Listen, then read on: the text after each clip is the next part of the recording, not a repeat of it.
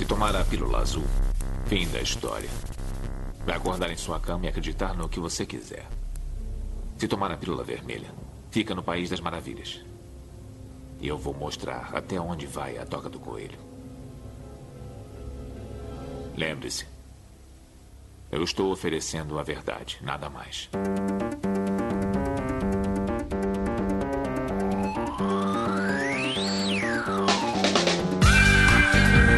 Magicando.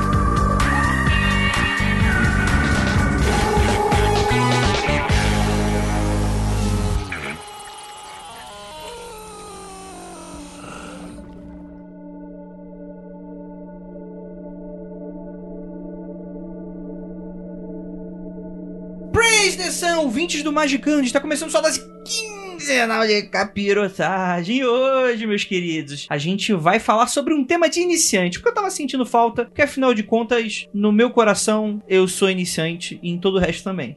pra me ajudar, temos aqui ele, nosso queridíssimo amigo Vinícius Ferreira. Boa noite, bom dia, boa tarde. Tá bom. É, muito obrigado também. Muito obrigado. Tô agradecendo já o final, porque eu tô dizendo. É, Tchau, não Olivia. É, não é time magic hoje, hein? E pra me ajudar, temos aqui ele, Marcos Keller. Vocês sabiam que na exposição da Yoko Ono, que está tendo aqui em São Paulo, aconteceu uma coisa suspeita?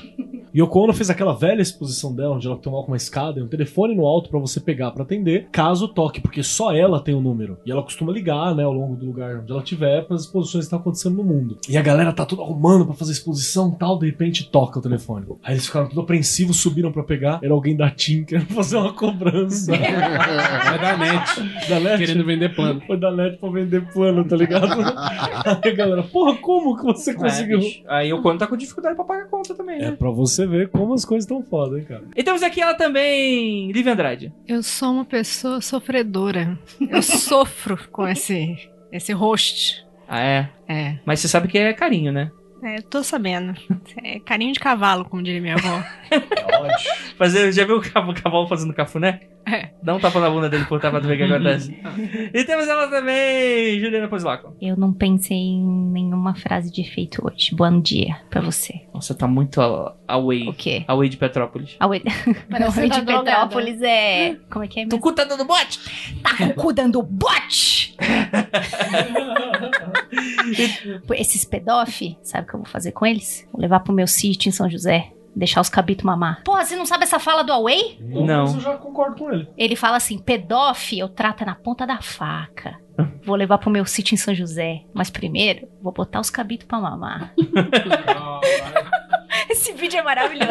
Aí ele fala assim: onde está o pedófilo? Está aqui do meu lado o pedófilo. Aí, tipo, é um boneco muito feio. Aí ele começa a dar uma facada nos bonecos, aí alguém grita: Ah! No fundo. Aí ele, cala a boca, filha da puta. Aí ele dá outra facada, o cara lá atrás. Uá! É muito bom esse vídeo. Muito bom. Procurem crianças, é muito bom. É que Não, crianças não, não procurem. É, temos aqui também. É as, é as crianças do abismo. Criança Beijo, da Bíblia, foco é. pro silêncio. E temos aqui também Rodrigo. Rodrigo Grola. Eu, eu tô igual a Ju, cara. Eu não pensei em porra nenhuma pra falar hoje. Tá foda. E, gente, é, é, inclusive eu acabei de perceber que eu não me apresentei. Eu sou André Fernandes e hoje a gente vai falar sobre. Galera, todo mundo começa de algum lugar. Quando foi que a gente percebeu que o mundo era muito maior? Que como, é- como, como diria Shakespeare, existem mais mistérios entre o céu e a terra do que diz Nossa, vamos filosofia. a van que vai de Cascadura a Madureira, no Rio de Janeiro. Foi a, a frase original é assim, Essa aí tem mistério pra caralho. Só não é melhor do que a do Leme ao Pontal. É, Leme ao exatamente. Pontal, bagulho é louco. E a gente vai continuar esse papo, começar esse papo, na verdade, logo depois dos recadinhos e anúncios. E a gente já volta.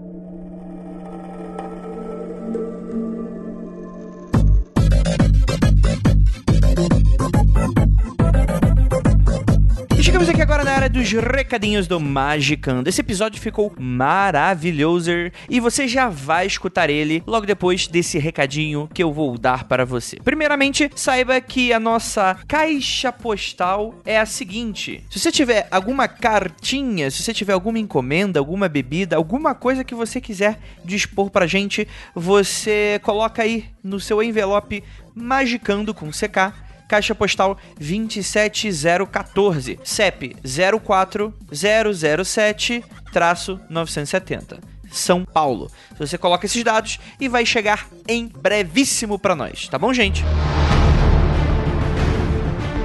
E falando sobre o início da vida mágica, nada é verdadeiro, tudo é permitido. Conheça os iluminados de Tanateros, a IoT. É, para quem não sabe, tá dando mole, o Vinícius faz parte da IoT, que é uma organização que é secreta, discreta. Hoje em dia você pode oferecer muitos termos, né? Mas é uma organização organizada de magia do caos, tá bom, gente? O que acontece? Aqui em São Paulo, no dia 18 de maio, vai acontecer o primeiríssimo evento da IoT no Brasil. Isso mesmo que vocês estão escutando. Então, a IoT tá abrindo suas portas nesse evento para a comunidade mágica. Pacto Mágico dos Iluminados de Tanateros, como é conhecido, foi a primeira ordem mágica a explorar a corrente da magia do caos. E até hoje se mantém na vanguarda mundial das experimentações com as mais modernas tecnologias mágicas e espirituais. A magia da IoT é a prova viva de que a magia do caos não é só aquilo que se vê nas redes sociais. E é isso mesmo. Eu conversando com o Vinícius, ele foi muito claro, né? Quando a gente brinca com essa coisa do mais de, de grupo de magia do caos no Facebook, esse tipo de coisa. A gente acaba citando aqui nesse episódio também. Ele fala que aquilo ali tem muita coisa que não é exatamente magia do caos. Para você que quer adentrar no mundo, você quer ser um caoísta, quer aprender mais sobre, você tem a oportunidade de ir nesse evento, né? A venda de ingressos é melhor correr porque já tá acabando, já tem um lote esgotado, você vai conseguir encontrar dois ingressos. O ingresso apenas com o circuito de palestras e o ingresso com o circuito de palestras plus práticas mágicas que vão acontecer ali. Então, eu vou deixar o link no site para vocês darem uma olhada em todas as palestras, ó. Vai ter o Frater AD, lembra do Frater AD, galera, que a gente gravou sobre Zoskia, Spare? Então, ele vai estar palestrando, ele vai falar sobre o que é IAT, né, e a magia, né, o- onde nasce a organização. A gente vai ter uma palestra com o Sr. Penumbra, que ele vai falar sobre o sigilo não é só o que circula nas redes sociais. Vai ter também o primeiro cara que trouxe a IoT para o Brasil, que é o Eurico Mesquita, que ele vai falar um pouco sobre a história da IoT, né, e sobre esse braço aqui latino-americano. Então, se você quiser conhecer uma galera responsa, tiver em maio aqui em São Paulo, você pode aí trocar uma ideia e conferir esse circuito de palestras. Tá bom, gente? Então fica aqui, tá dado o recado. E ó, lembrando a todos que estamos chegando no episódio 50 do Magicando. E no nosso episódio 50, já dando spoiler aqui, a gente vai fazer um Humans of Magicando. Manda aí sua história de rolê do Kleber que a gente vai ler as histórias dos ouvintes, né? Você tem uma história que deu errado ou que deu muito certo, uma história muito maluca que você go- gostaria de contar com a gente? É, pode ser algo que aconteceu só com você e, e você foi seu próprio Kleber? Pode ser algo que um amigo te arrastou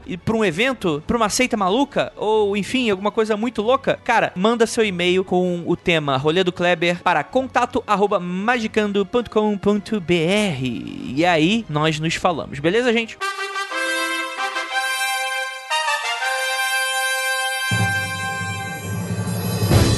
Notícia da noite, galera. Olha aí pra você que tá super ligado nos cursos do Magicando. Cara, sério, anota aí na sua agendinha. Dia 13 e 14 de julho, tá bom? Se você tem interesse de curso do Magicando e tem interesse em runas, vocês terão uma surpresa inacreditável nas próximas semanas, porque a gente vai anunciar um curso de runas do Magicando, obviamente ministrado pela Juliana e olha só, também pelo Cussa, que estará vindo para São Paulo para fazer esse curso maravilhoso. É isso mesmo que vocês estão escutando. A galera do Bifrost vai abrir uma ponte do arco-íris chamada Aviação Aérea, vai trazer o menino lá do- do- dos cantos nórdicos pra cá e vai trazer a Ju também pra esse momento maravilhoso. E eu já vou deixando aí pra você, olha só. Vai ser um final de semana, esse dia 13 e 14 de julho, e a gente está estudando a possibilidade de fazer não apenas um, mas dois dias de curso, tá bom, gente? E ó, não é dois dias de uma um sábado o curso, no, no domingo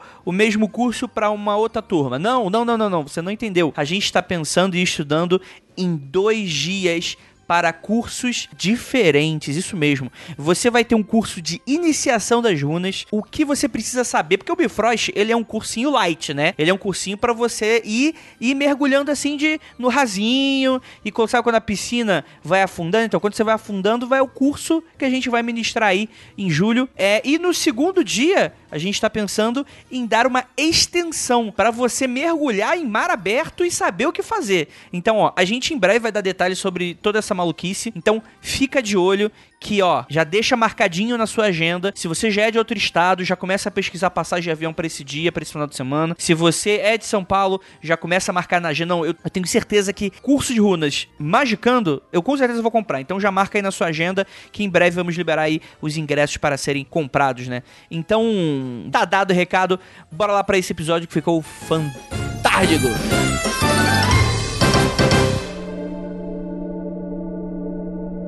Então vamos lá, gente. É, a gente vive num mundo em que os magões da porra, que você precisa ser um magão da porra hoje na internet, né? O ocultista médio gosta de bancar ali, né? Não, não passa mal, não vai pro psicólogo, né? É uma- não fica doente, é uma Cura galera... diabetes do filho com poder psíquico. Pô, é a galera massa, não faz banimento. Não é permitido espaço pro erro pra esse tipo de coisa. Todo mundo é o senhor fodão das artes místicas, arcanas, senhor das chaves ocultas e dos mestres secretos. Mas aqui no Magicando, a gente tem uma política muito interessante que é, é a gente fala real, né? No- na medida do possível. Cada um com a sua experiência. E surgiu essa dúvida, afinal de contas, né? Até vocês, magões da porra, com exceção de mim, Olha a marca da Moedeste aí. começaram de algum lugar, né? Ele é, o mago! Não, é verdade, né? O, o Patolino Mago é a figura do ocultista médio, né, cara? O cara tá no sofá e acha que tá, né? Com os seus poderes! Incríveis poderes! Muito bom esse falsete aí, hein? Fechou. Vai direto pra lata do lixo na edição. é... Esse pedaço é um que é bom Segura, seleciona, delete. já, sei- já sei até a imagem qual vai ser na onda, na onda sonora ali. Eu não preciso nem escutar. Vou chegar lá e eu já, opa, delete. Então, gente, mas isso é muito interessante, porque aí vai ser muito um episódio de, de relatos nossos, né? É, do tipo. Eu, eu, pelo menos, vejo isso muito dos nossos ouvintes que estão começando. Eles têm muita dificuldade em separar o mundo, né? O mundo físico com o mundo mágico. Então, assim, quando que a pessoa sabe que deu certo? Por que deu certo? Existe muito essa ansiedade, né? E muitas vezes essa insegurança voltada Tá, para as pessoas entendi. novas. Você quer- A pergunta é saber quando que as cartinhas do Harry Potter chegaram em nossa casa. Exatamente. Exa- Vocês lembram disso? Vocês lembram disso? No dia que a cartinha do Harry Potter chegou na É, minha dia, casa. no dia que chegou uma pomba de Osasco e bateu, ela tinha uma carta. Vocês, no cu, mandadinha assim socado no rabo da pomba de Osasco. vocês falam tanto da, do- da pomba de. Vocês falam tanto de Osasco, os ouvintes de Osasco vão começar a ficar pistola com Mas vocês. onde que fica o- a escola de magia? É, É a é. terra do cachorro quente, a terra da escola de magia. Terra do cachorro a terra quente. do Osasco é. Aliás, eu. O nome da escola é Winter Fudeu. Tá lá. Oxi. Aliás, ouvintes, me convidem para um hot dog na pracinha de Osasco. Território, território viking do Brasil é Osasco. Terri- É, isso é verdade. Então, Já vamos lá. vários rolês vikings de Osasco. Vamos lá então. Vinícius Olha. Ferreira. Você é um cara que é o, o mestre dos sortilégios. Pensava que esse era o Mr. M. É que o Mr. M já não tá nem mais no Fantástico. Hoje ele tá na. É, O príncipe TV Marisol. de todos os.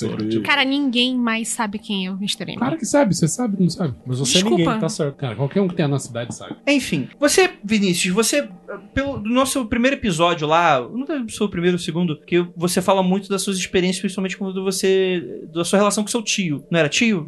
E tal. Qual foi o momento em que a parada clicou pra você do tipo, cara, eu acho que isso aqui tem potencial? Posso emendar mais uma pra ele também? Por favor. Há quantos anos você tá nessa parada? Cara, estar nessa parada é uma pergunta muito ampla. Vou responder primeiro que ela e depois eu volto. Porque a parada nunca foi uma coisa muito clara pra mim. Tô sempre surfando a onda, mas o, o- a forma dessa onda sempre foi mudando. Que cara é essa, ali? É que você tá falando que você tá sempre surfando a onda, eu pensei, cara, no máximo. No máximo eu tô nadando cachorrinho nessa porra, porque nunca Tá surfei porra nenhuma. Mas então, eu estou pegando jacaré, que chama, né? Rogerinho? Desde os 8 anos de idade, desde antes disso, se bobear. Que eu aprendi desde cedo, em casa, a meditar. E pode parecer que não, mas meditação dá uns baratos muito doidos. Eu acho que foi assim que eu comecei a questionar o status de inegabilidade da realidade. A, a realidade começou a aparecer pra mim como uma coisa que, peraí, isso não existe só o que eu tô vendo. Quando você começa a meditar e começa a dar certo, as coisas começam a parecer estranhas. E você começa a enxergar uma outra camada que existe. Mesmo uma criança de 8 anos consegue enxergar que tem alguma coisa errada, tem alguma coisa esquisita, tem alguma coisa que não é evidente. Por trás do véu dos mistérios. Pois é, então, eu tinha zero de conhecimento teórico barra doutrinário sobre o que, que poderia ser no, no mundo, eh, o que, que existe de oculto e tal, mas eu percebia, com Calma base em porra nenhuma. Então, eu percebia que tinha alguma coisa rolando e, e, sendo criança, não conseguia sacar o que, que era. Beleza. Acho que as, minhas- as minhas primeiras percepções de que tem alguma coisa estranha rolando foram de percepção de tempo e de sentido. Quando você entra num estado meditativo legal, assim, porque assim, no começo, quando você vai aprender a meditar, principalmente sendo criança e, e ligado a 220, você não vai conseguir porra nenhuma, né? Só vai conseguir ficar de saco cheio. Mas depois de um tempo, quando o negócio clica, você percebe as coisas se manifestam de outro jeito. Dois exemplos legais que eu percebia logo de cara era a percepção de tempo, como eu já falei. Por exemplo, uma coisa que parecia que tinha levado dois minutos tinha levado meia hora. Coisa que parecia que tinha levado meia hora levou dois minutos. Esse- o- essa dilatação e contração do tempo ficava muito clara. E outra coisa de sentidos mesmo. De você estar num lugar e você, de repente, você se liga que você tá ouvindo coisa de três quarteirões de distância, o que não é humanamente possível. Ou se for humanamente possível, você tem que ter uma atenção muito fodida e eu não sei o que é até hoje. Mas você consegue esticar sentido até longe. E não é viagem de, ah, eu acho que tô ouvindo o que tá rolando. Não, você tá mesmo. É um negócio muito doido. Você teve algumas experiências do insólito. Isso. E encaixa nisso, na sequência, uma atividade que hoje eu chamaria de astral? Não sei. Muito fora do comum. Então, você lá, criança, acostumado a, a brincar e, e estudar, aquela coisa. Do nada você começa a ter sonhos esquisitos e começa a projetar. E você fala, ok, tem alguma coisa bizarra rolando, isso não foi só um sonho Hum, muito bom. some a isso que a minha infância inteira, até o começo da adolescência, foi um período muito tenso de. Como direi? Eu diria que eu era meio sensitivo na época, de ver coisas e, e formas e tudo mais. E Que obviamente não estavam ali. isso. Isso não é do- dodói da cabeça, não, porque eu fui testado. Passei por todos os aparelhinhos de, de, de cabeça e tá Mais tudo de uma vez. Mais de uma vez. e Tá tudo normal. É que nem o Sheldon, sabe? Não sou maluca, minha mãe me testou. É, eu fui testado também e tava tudo certo. Na verdade, durante um bom tempo eu queria que não estivesse tudo certo, porque se não estivesse tudo certo era só tomar um remédio e ficava tudo bem. Sim. E não tava tudo bem. Te causava medo? Te causava alguma Porra, coisa me isso? causava um medo sinistro. Que, que idade que você tinha nessa época? Ah, cara, até os meus 14, 15 anos foi assim. Foi até aquela cena lá do filme do Constantino, do, do garotinho no ônibus, que olha pra velha. Ah! Então, era mais ou menos isso, só que na minha casa. Aí, aí fudeu. Era bem foda. Porque aí você não tem paz, né? Você em casa. Não, não fudeu. tem pai. Não, t- geralmente na casa você tem os pais, sim. Parabéns, hein? Eu fui aprender e sistematizar isso muito tempo depois. Muito tempo, né? Alguns anos depois, eu fui pegar uma porrada de livro pra ler. Tinha os livros esquisitos lá em casa, de basicamente da linha da Blavatsky ali. Tinha as coisas meio de martinismo e tal. E esses aí foram os primeiros que eu peguei. O primeiro livro de macumba que eu fui pegar pra ler foi do Eliphas Levi, óbvio, né? Porque eu acho que todo mundo naquela época era o único livro que tinha na livraria que você conseguia acessar. Pra caralho. Chato, porém legal. É isso que você ainda tem até hoje? Eu ainda Tem? tenho até hoje, mas eu comprei um novo porque ele tava caindo aos pedaços. E na época eu comprei na livraria Siciliano, que não existe mais. E aí eu falei, ah, legal, tem alguma coisa aí, existe uma sistematização que dá pra fazer, mas cara, não dá pra fazer nada daquilo, né? Não dá, é muito ridículo. É. Nem o Levi consegue fazer aquilo. ali. Não, não, e o Levi mesmo não fazia nada, né? É, quem que era O o, teórico? Era ele ou era o Papi? Os dois. Que né? era só, só, era só teoria, né? Não tinha, eles não E, tinham e parte era só prática. teoria, Não, mais nada. o, o Levi. É, é bizarro isso, porque a gente acha que ele era um magão foda. O Levi tem um único relato de magia que ele fez. Que é o do Foi Yoda? Foi a invocação do Yoda. Oi? Ele foi fazer um rito de necromancia pra conversar com o espírito do Apolônio de Tiana.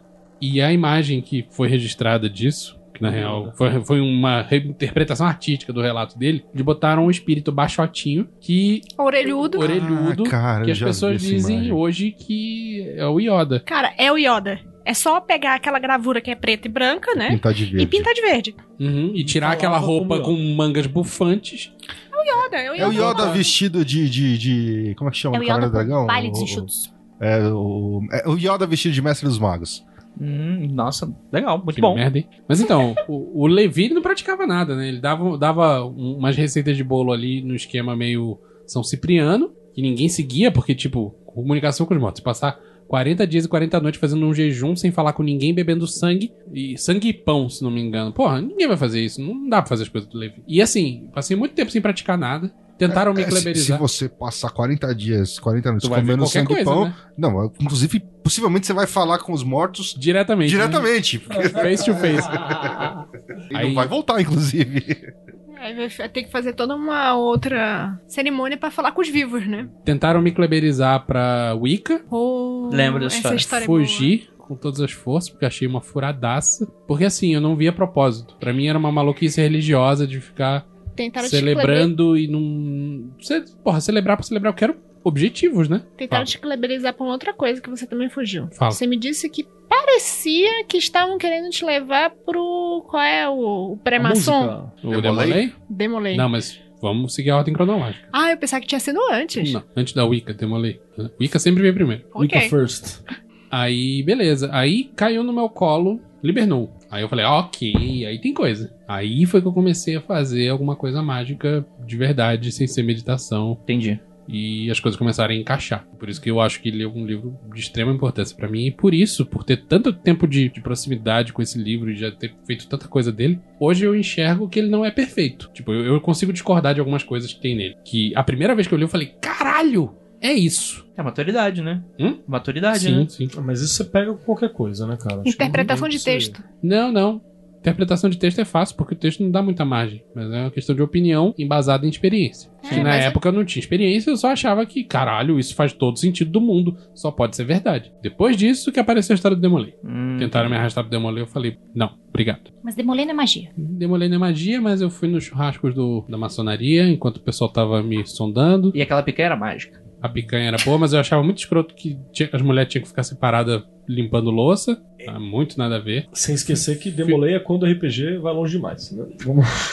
Fi- Fiz bom proveito do- da biblioteca da maçonaria, tinha uns negócios legais lá. Fez bom Conheci- proveito do churrasco da maçonaria? Conheci na, na, na maçonaria pessoas que estão sendo investigadas pela Lava Jato, políticos, influentes. Olha aí. Vão te matar aí, cara. Hã? Vou te matar. Ah, tem. O... Tem que sair da cadeia. É, matar. primeiro tem que sair de lá. é Isso aí. Tá preso? Já esteve, não sei se ainda tá. Cara, você ainda se deu bem, meu. Eu tinha um brother que, quando ele foi, foi pra faculdade, ele foi pra USP, tenta- tentaram cle- kleberizar ele pra Opus Dei, velho. Aí Eita. é. Eita, chegou o Padre Wellington e falou, vambora. É, Caraca, calma aí. É muito chegar num rolê errado, né? Eu vou Com pra USP. girando silício assim, ó. É silício que chama, né? Aquela merda, aquele. aquele Sim, sim. Girando assim, ó. Que delícia. é, é muito você vai pra USP achando que, como tal presidente falou, eu vou achar várias orgias, e várias orgias e drogas, eu acho uma Nossa. reunião da Opus Dei, tá ligado? Puta que Sacanagem. inferno, né? Teve quando eu estudava lá. Infelizmente. Felizmente. Co- co- Quando é que clicou pra você? Deixa eu acrescentar uma pergunta pra Ju também, que é quantos anos você tá no rolê, mesmo que eu fiz pro Vinícius, e pro Vinícius e pra Ju, acrescento a questão de aonde que o RPG entra nisso. Que eu acho que é um ponto importante. Deixa eu falar, depois eu. Eu, eu- eu vou acrescentar mais uma pra Ju, aproveitando que o Vinícius falou. Qual que foi teu primeiro livro? Alguém quer perguntar mais alguma coisa pra Ju? A gente termina aqui. Vai, pode ir. Bom, diferentemente do menino Venâncio, eu, a minha primeira experiência mágica, meu primeiro contato mesmo, assim, com outras pessoas para fazer magia foi na Wicca, que foi como eu ingressei, tipo, real oficial. Antes eu era. Oi. Discordo. Não? E quando você era pequenininha aí no espiritismo? Ah, tá bom. Tá. Espiritismo então faz mais retomar. magia do que o Wicca, hein? Então, isso que eu ia perguntar. Espiritismo conta como E magia? depende do que você É, fala. porque é das minhas. É, então, bom, eu vou resumir pra não ficar muito maçante, porque eu acho que os ouvintes sabem do outro episódio, mas só pra quem chegou agora. É, é, o meu pai e minha mãe são espíritas kardecistas até hoje, trabalharam por muitos anos na Federação Espírita aqui no centro.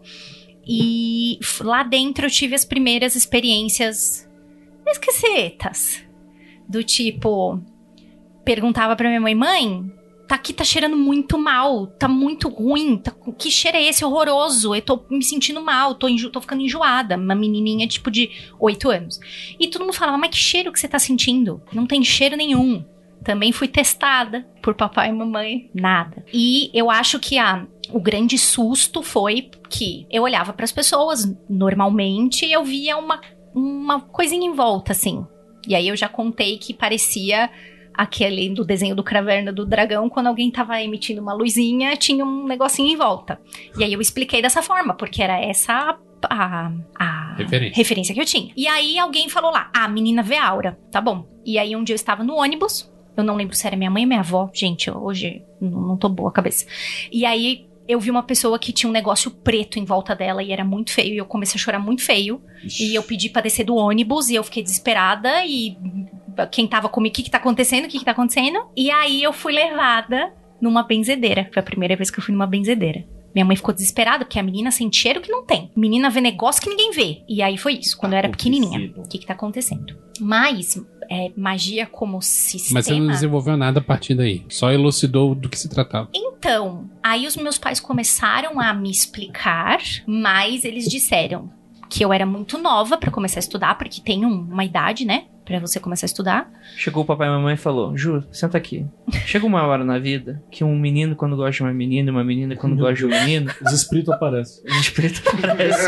Se eles usam óculos, você vai pro nosso lado. É. Então, e aí eu toda todo fim de semana, todo domingo tinha evangelho no lar e eu não me interessava por aquilo. Aquilo não tocava meu coração. Pô, é chato pra caralho também, né? Porra. E aí, quando chegou a idade que meu pai disse, agora você pode estudar, pode fazer o curso, e eu tava querendo sair daquele lugar, porque eu só passava mal lá dentro. Então eu sempre associei estar lá dentro do prédio a passar mal, sentir cheiro ruim, ver coisas esquisitas, e eu tava, não quero essa porra, não quero essa porra. Mas como sistema mágico, digamos assim, com coisinhas rituais e tudo mais a seguir. Acho que, né, a primeira foi realmente na Wicca e foi daí estão as minhas, os meus primeiros trabalhos mágicos, digamos assim, foi relativo à adoração de deidade, trabalho com elemental. Então, acho que essas são as coisas que estão aí. Acrescentando a pergunta do Grola, agora que eu acho que foi a única que eu não respondi.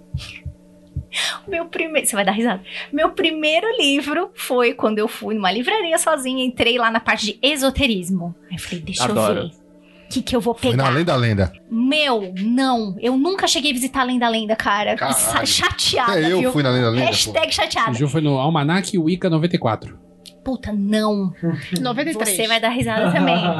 Você vai dar risada também. E eu tenho esse livro até hoje. Primeiro livro que eu comprei na minha vida, que tinha a ver com rolê, A Cabala do Papo.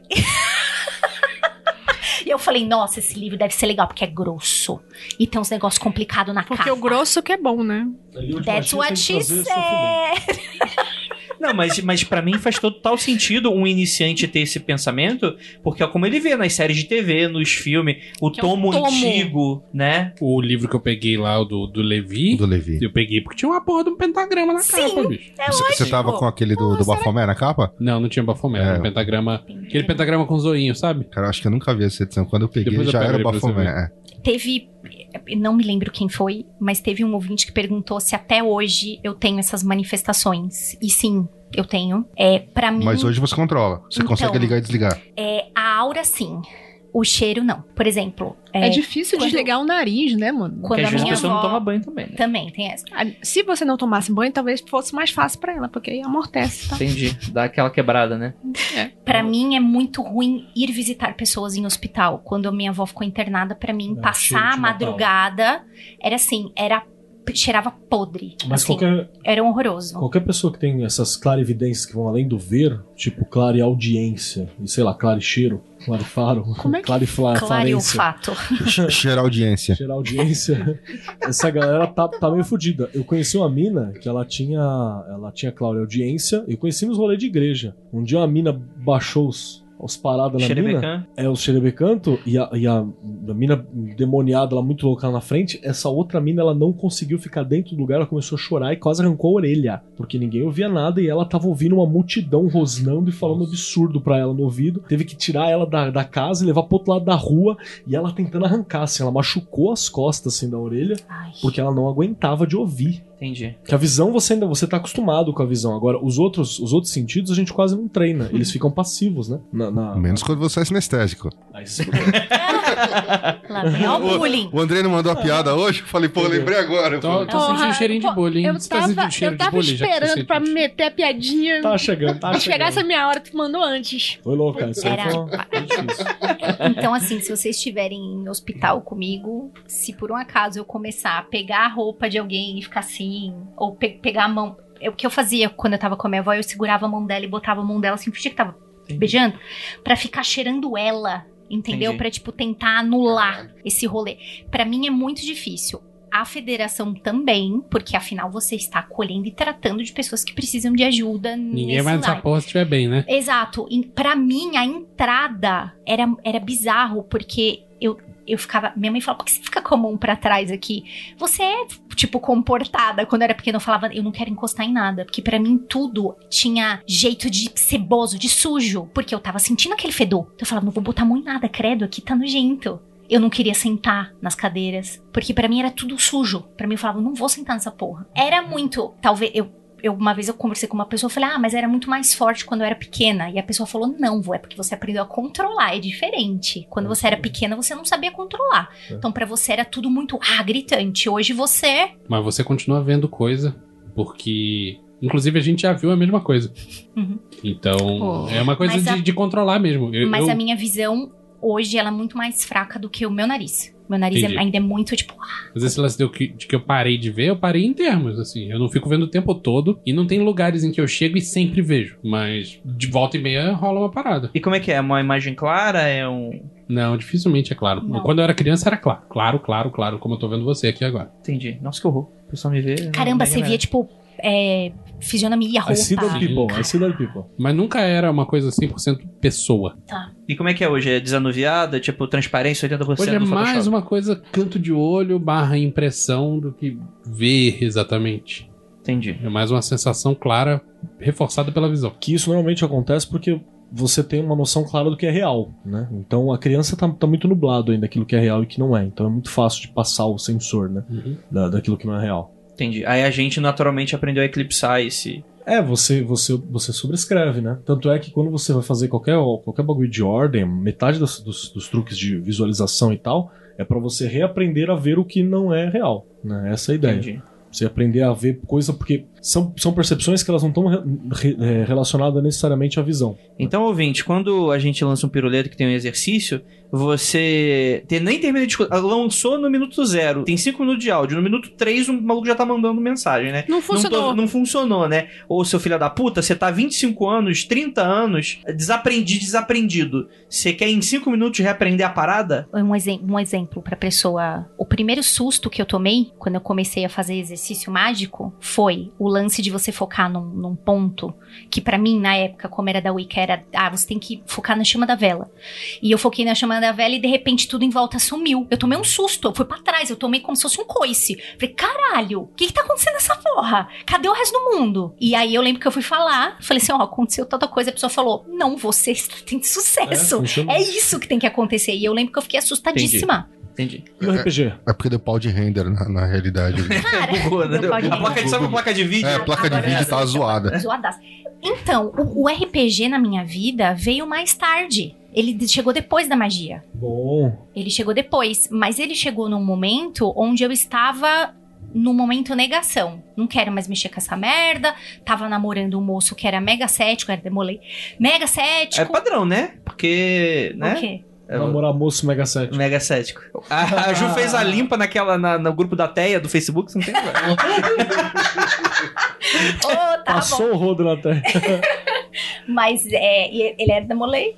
Participou do, do demolei lá. Não sei se virou maçom, acho que não. cético. Demolei cético, pois é. Sete colei. Cético lei. E ele era mestre, ele mestrava.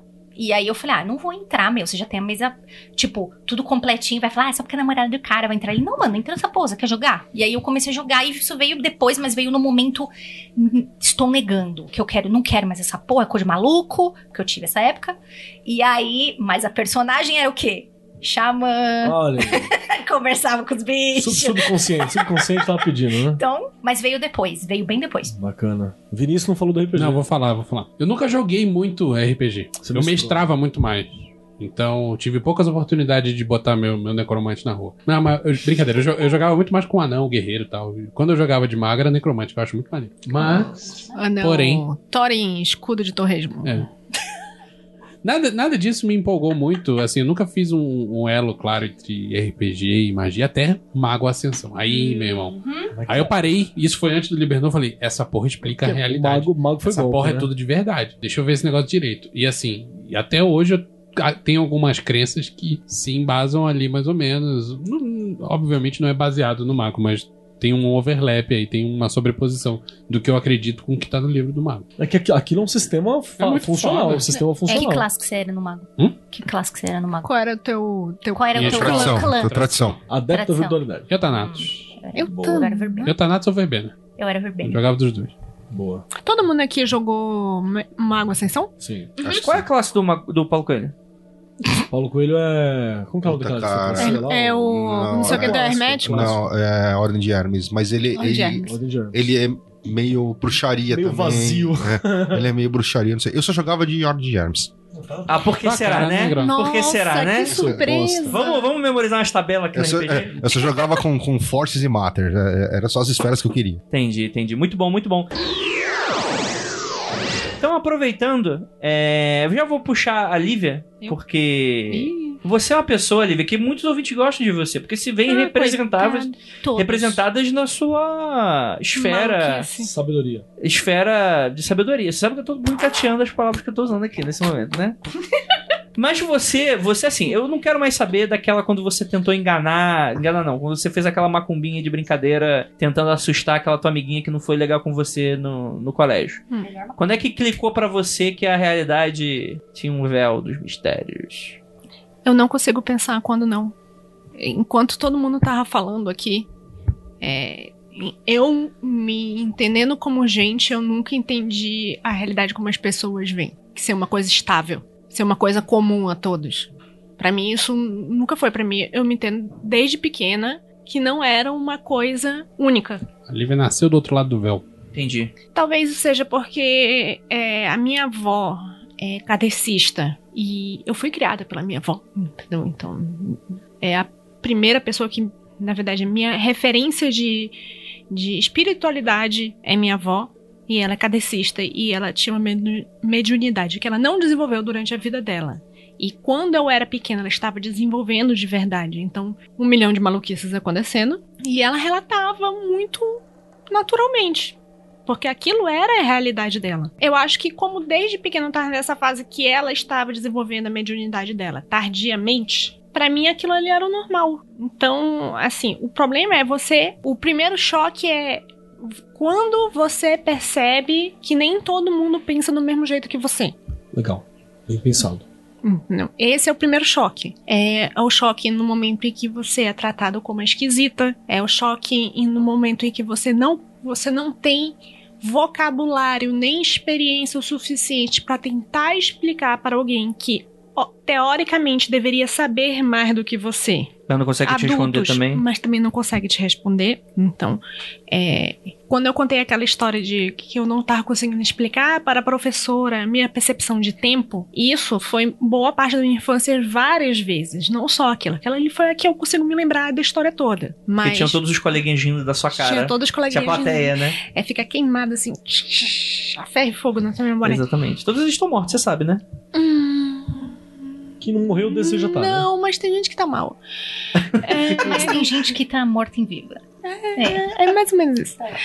E é, é a falta de vocabulário e experiência para você tentar discutir com alguém para não dizer assim, eu tô certo e você tá errado, mas eu queria discutir com alguém, tipo assim, vamos conversar que de repente em algum momento clica alguma coisa e a gente chega a alguma conclusão, ou então, tipo Entendi. assim, duas cabeças juntas Comunidade, pensam melhor né? do que um- uma só.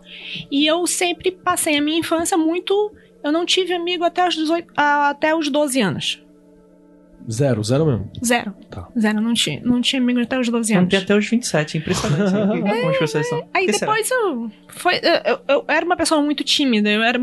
Então não, não tinha motivo, nem. Como é que eu vou dizer? Não, não tinha momento pra eu ter amigos. Ah, você se via, você era destacada, os seus assuntos provavelmente não eram os mesmos que seus coleguinhas, você era estranha, né, pelo que você tá falando, né, pra... Não, Não só é isso? isso? não só isso. É, é, eu não tinha muita convivência com outras crianças mesmo. Entendi. Eu convivia com adultos, ponto. Até os Entendi. 12. Ah, sim. Então, Criança adultinha, né? Não, entendo, entendo. Que eu fui, eu fui um pouquinho disso aí também. Né? Complicado. Aí é difícil você conversar. Pessoas que estão tendo a mesma experiência. Deveriam estar tendo a mesma experiência. E, cara, eu não consigo ver diferença nenhuma entre o que eu fiz com a história lá da, da macumba do pé de galinha da menina pra assustar a menina com uma coisa dita de verdade. Assim, na minha interpretação, que ninguém pediu a minha opinião, mas eu vou dar, aquilo foi uma macumba, desculpa. Você fez um trabalho mágico. Sim. Você No acha mom- que não? Por no qual, qual é momento- que era o objetivo do trabalho mágico? Eu vou assustar essa desgraçada. Funcionou! Não funcionou? É um trabalho mágico. Funcionou, bestado.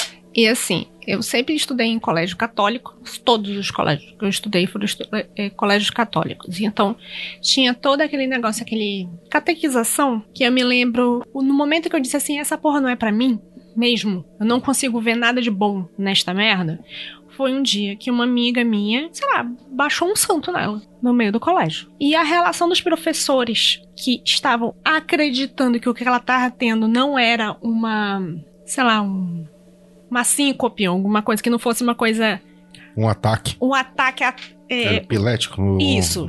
Eles estavam achando que ela estava tendo um ataque esquizofrênico. Achavam que era Eles- maluquice, não Achavam era, que era não maluquice, que não era espírito. espírito. espírito.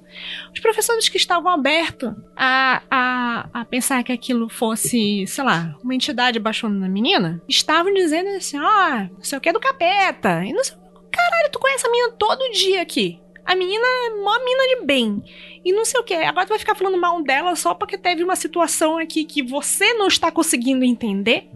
Então, essa história de é, as outras pessoas não conseguirem entender e explicar algo, e mesmo assim se, se afastar e terem medo disso, foi o que me empurrou o resto da minha vida para esse lado. Só que, como eu achava que isso era uma coisa muito natural, eu não achava que tinha uma forma de sistematizar e uma forma de. Muita gente fala de estudo. A ideia de estudo me lembrava muito o kardecismo, que você vai lá, estuda os livrinhos, a minha avó ficava ouvindo umas musiquinhas dizendo que as árvores são seus irmãos e todos são seus Zé irmãos. Poltrona, né? Aqueles milhares de livros explicando o É, universo. e tal, e eu Perispírito. As Ai, árvores somos. Isso, era quase as árvores somos nós, cara. Era muito a árvore somos nós, eu me lembro disso. Bonitinho. Ela, sei lá, na cozinha, passando um paninho em cima do não sei o que, costurando uma roupa e, e o negócio das árvores E as somos nós. nós. E as árvores somos nós. Jesus, não sei o que lá, e as árvores somos nós.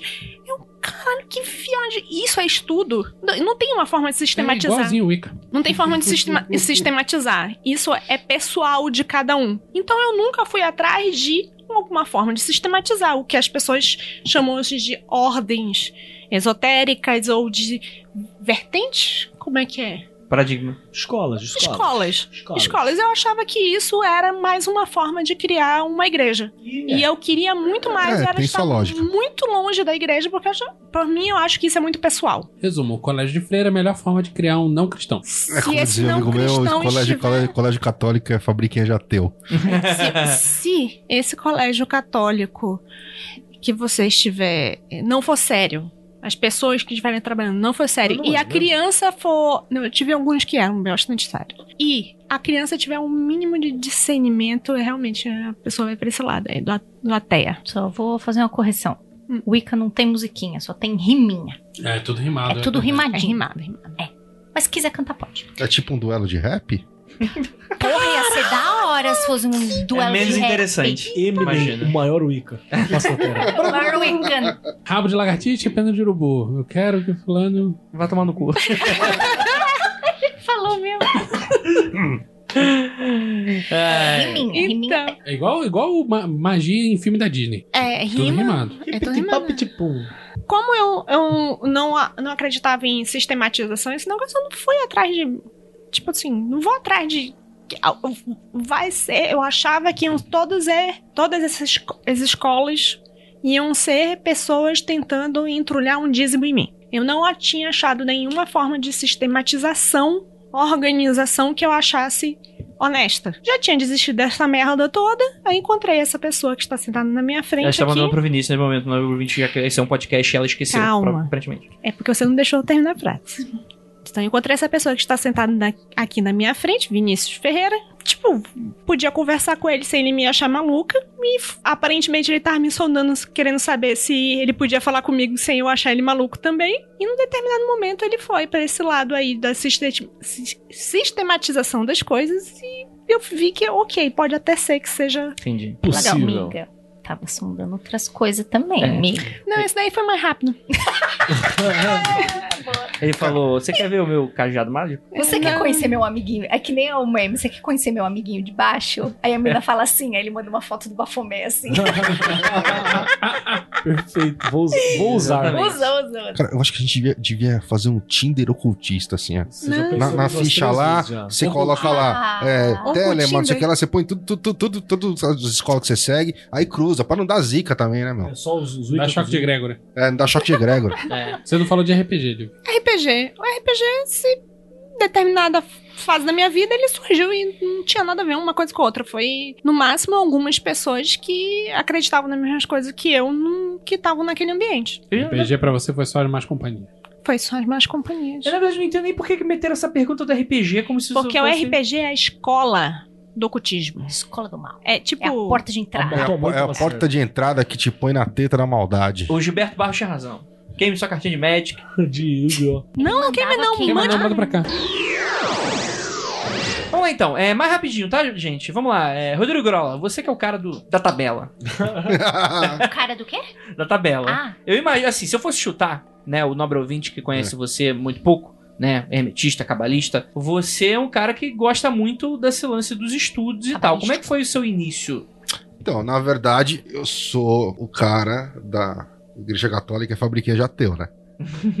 Eu fui criado na igreja católica, embora eu não fosse, nunca fui obrigado a ir na igreja, e algumas vezes quando era moleque, mas eu passei por todo aquele rolê de fazer catequese, o cacete a quatro, mas porque minha mãe mexia pra ir, eu ia, e, meu, ok. A gente chegava lá, entrava por um ouvido e saia pelo outro, mas eu sou, eu faço parte da estatística. Né? Não sei se a gente já comentou isso alguma vez, mas se você foi batizado, você é católico.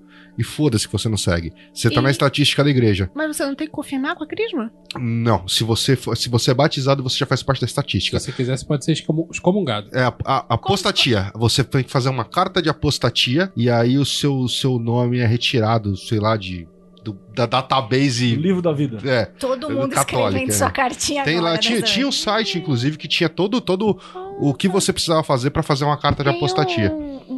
Template só pra colocar meu nome Tem. lá? Então, parece que esse site antigamente tinha. Nossa, sério, mas eu vou muito perder meu tempo É. pra igreja achar alguma, ou não achar alguma coisa de mim. Ah, não, te- rolou um- há uns anos atrás, uma galera surtou que, meu, se você não fez a carta de apostatia, você está vinculado à egrégora da igreja católica. Fala, meu, tipo, faz cinco anos que eu não entro na igreja, velho. Eu tô vinculado ao quê, meu irmão? Mas enfim, é, só que a, a- a minha mãe, principalmente, começou a flertar com, com o espiritismo, né? Começou a frequentar uma casa que é aqui perto, inclusive. A gente tá aqui na Vila Mariana. É o católico padrão brasileiro, né? Sim. Vai pra igreja, mas tá no centro espírita, benzedeira. É, não, benzedeira eu ia desde moleque. Desde moleque, vira e me... Ah, tá com sei lá o quê, leva lá na benzedeira. É que hoje em dia, acho que isso é uma coisa Pinhela torcida. Espela É. caída. Eu, eu- eu acho até ruim que essa cultura sumiu, né, de São Paulo. Você Olha o não tem mais, mais benzedeira hoje em São Paulo, mas era do Cara. caralho. Olha, Santo olha. André tem benzedeira, São Bernardo do Campo e tá tendo um, um lance não de um revival, mas de colocar uma galera pra fazer uns cursos De, de- pra retomar esses rolês. Então, cara, esses Juliana, cursos de olha a são legais. oportunidade. Minha avó era benzedeira. Olha a oportunidade, minha amiga. Pra quê? Você vira bezendeira agora. Um na zona eu fazer, né? posso- centro Só de São eu- Paulo.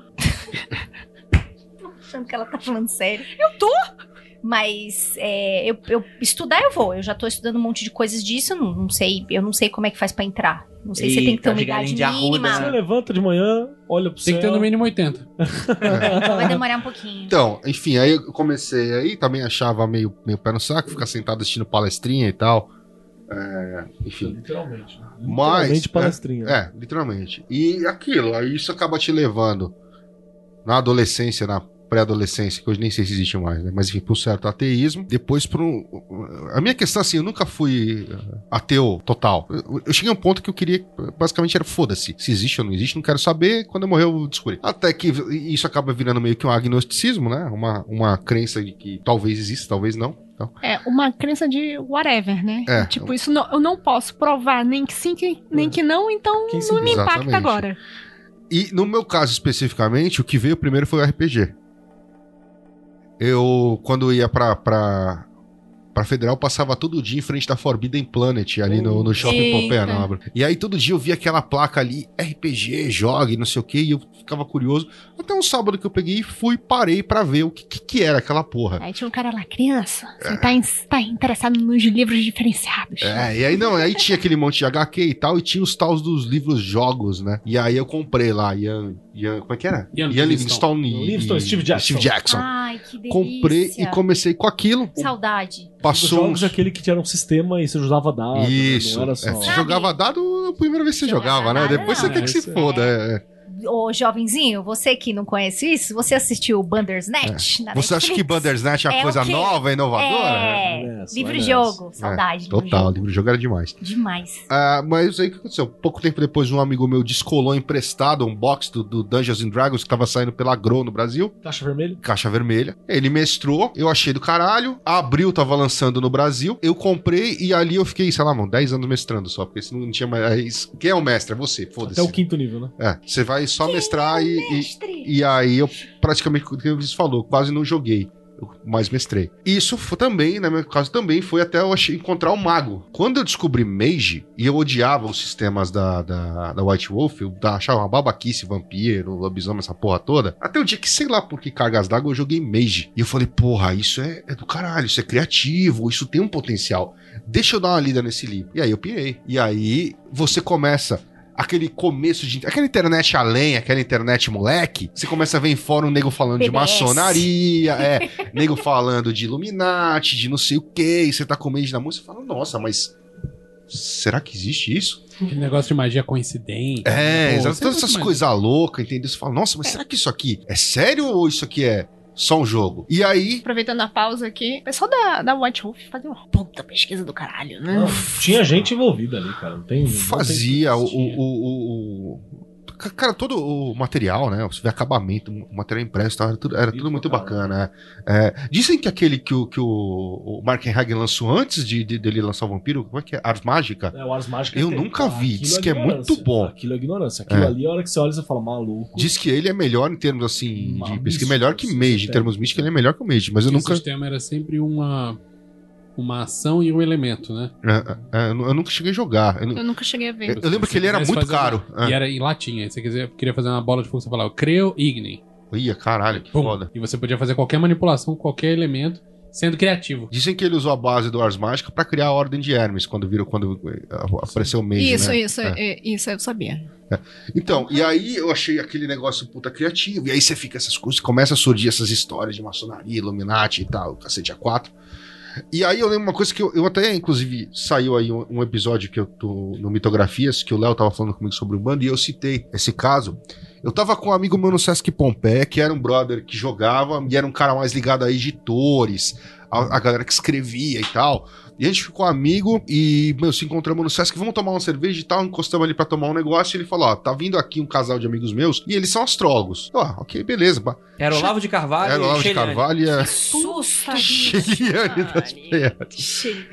Mas aí chegou esse casal de amigos dele, a gente ficou conversando do nada e, meu, de uma hora pra outra surgiu esse assunto astrologia. E eu virei pro cara e falei assim: porra, mano, legal isso, meu irmão, mas chama na real, pra mim isso aí é tudo balela, não acredito em nada. Isso é uma merda. Essa merda. Aí o cara pegou. O Grola mais jovem, ele não É. falava merda, ele só falava, falava, isso é "Ah, Isso é balela. balela, isso é. Aí o cara olhou pra mulher e Ah, falou: assim, balela! Esse cara virou pra mim e falou: Que dia você nasceu? Eu falei, tal. Qual hora? Eu falei, ah, mais ou menos tal hora, não lembro direito. Aí ele encostou com a mulher dele começaram a fazer umas contas ali, de cabeça. Aí ele virou na minha cara e falou: Ó, você é assim, assim, assim, assim. E ele ia falando e eu ia indo pra trás, assim, ó. Cara, velho, não tinha, não tinha Orkut nessa época ainda, cara, ou Facebook pra nego ver sua vida inteira. E aquilo, cara, aquilo foi a pulga, a pulga atrás da orelha que, que faltava. Foi a, a- a- a- já tava uma do- de um lado por causa do Mage. Foi a outra que apareceu. E eu falei, mano, que porra é essa? Que porra é essa? Passou um tempo, eu comecei a ter uma fixação por baralho de tarô. Mesmo Que sem nunca entender. passou? Nunca passou. Mesmo, mesmo sem entender nada daquilo, mas mu- muita curiosidade e, e muito, muita proximidade com aquilo, de querer ter e tudo mais. E você não mexia com design ainda. Não, nessa época não. Nessa época eu tava, eu tava no curso técnico, fazia eletrotécnica na época.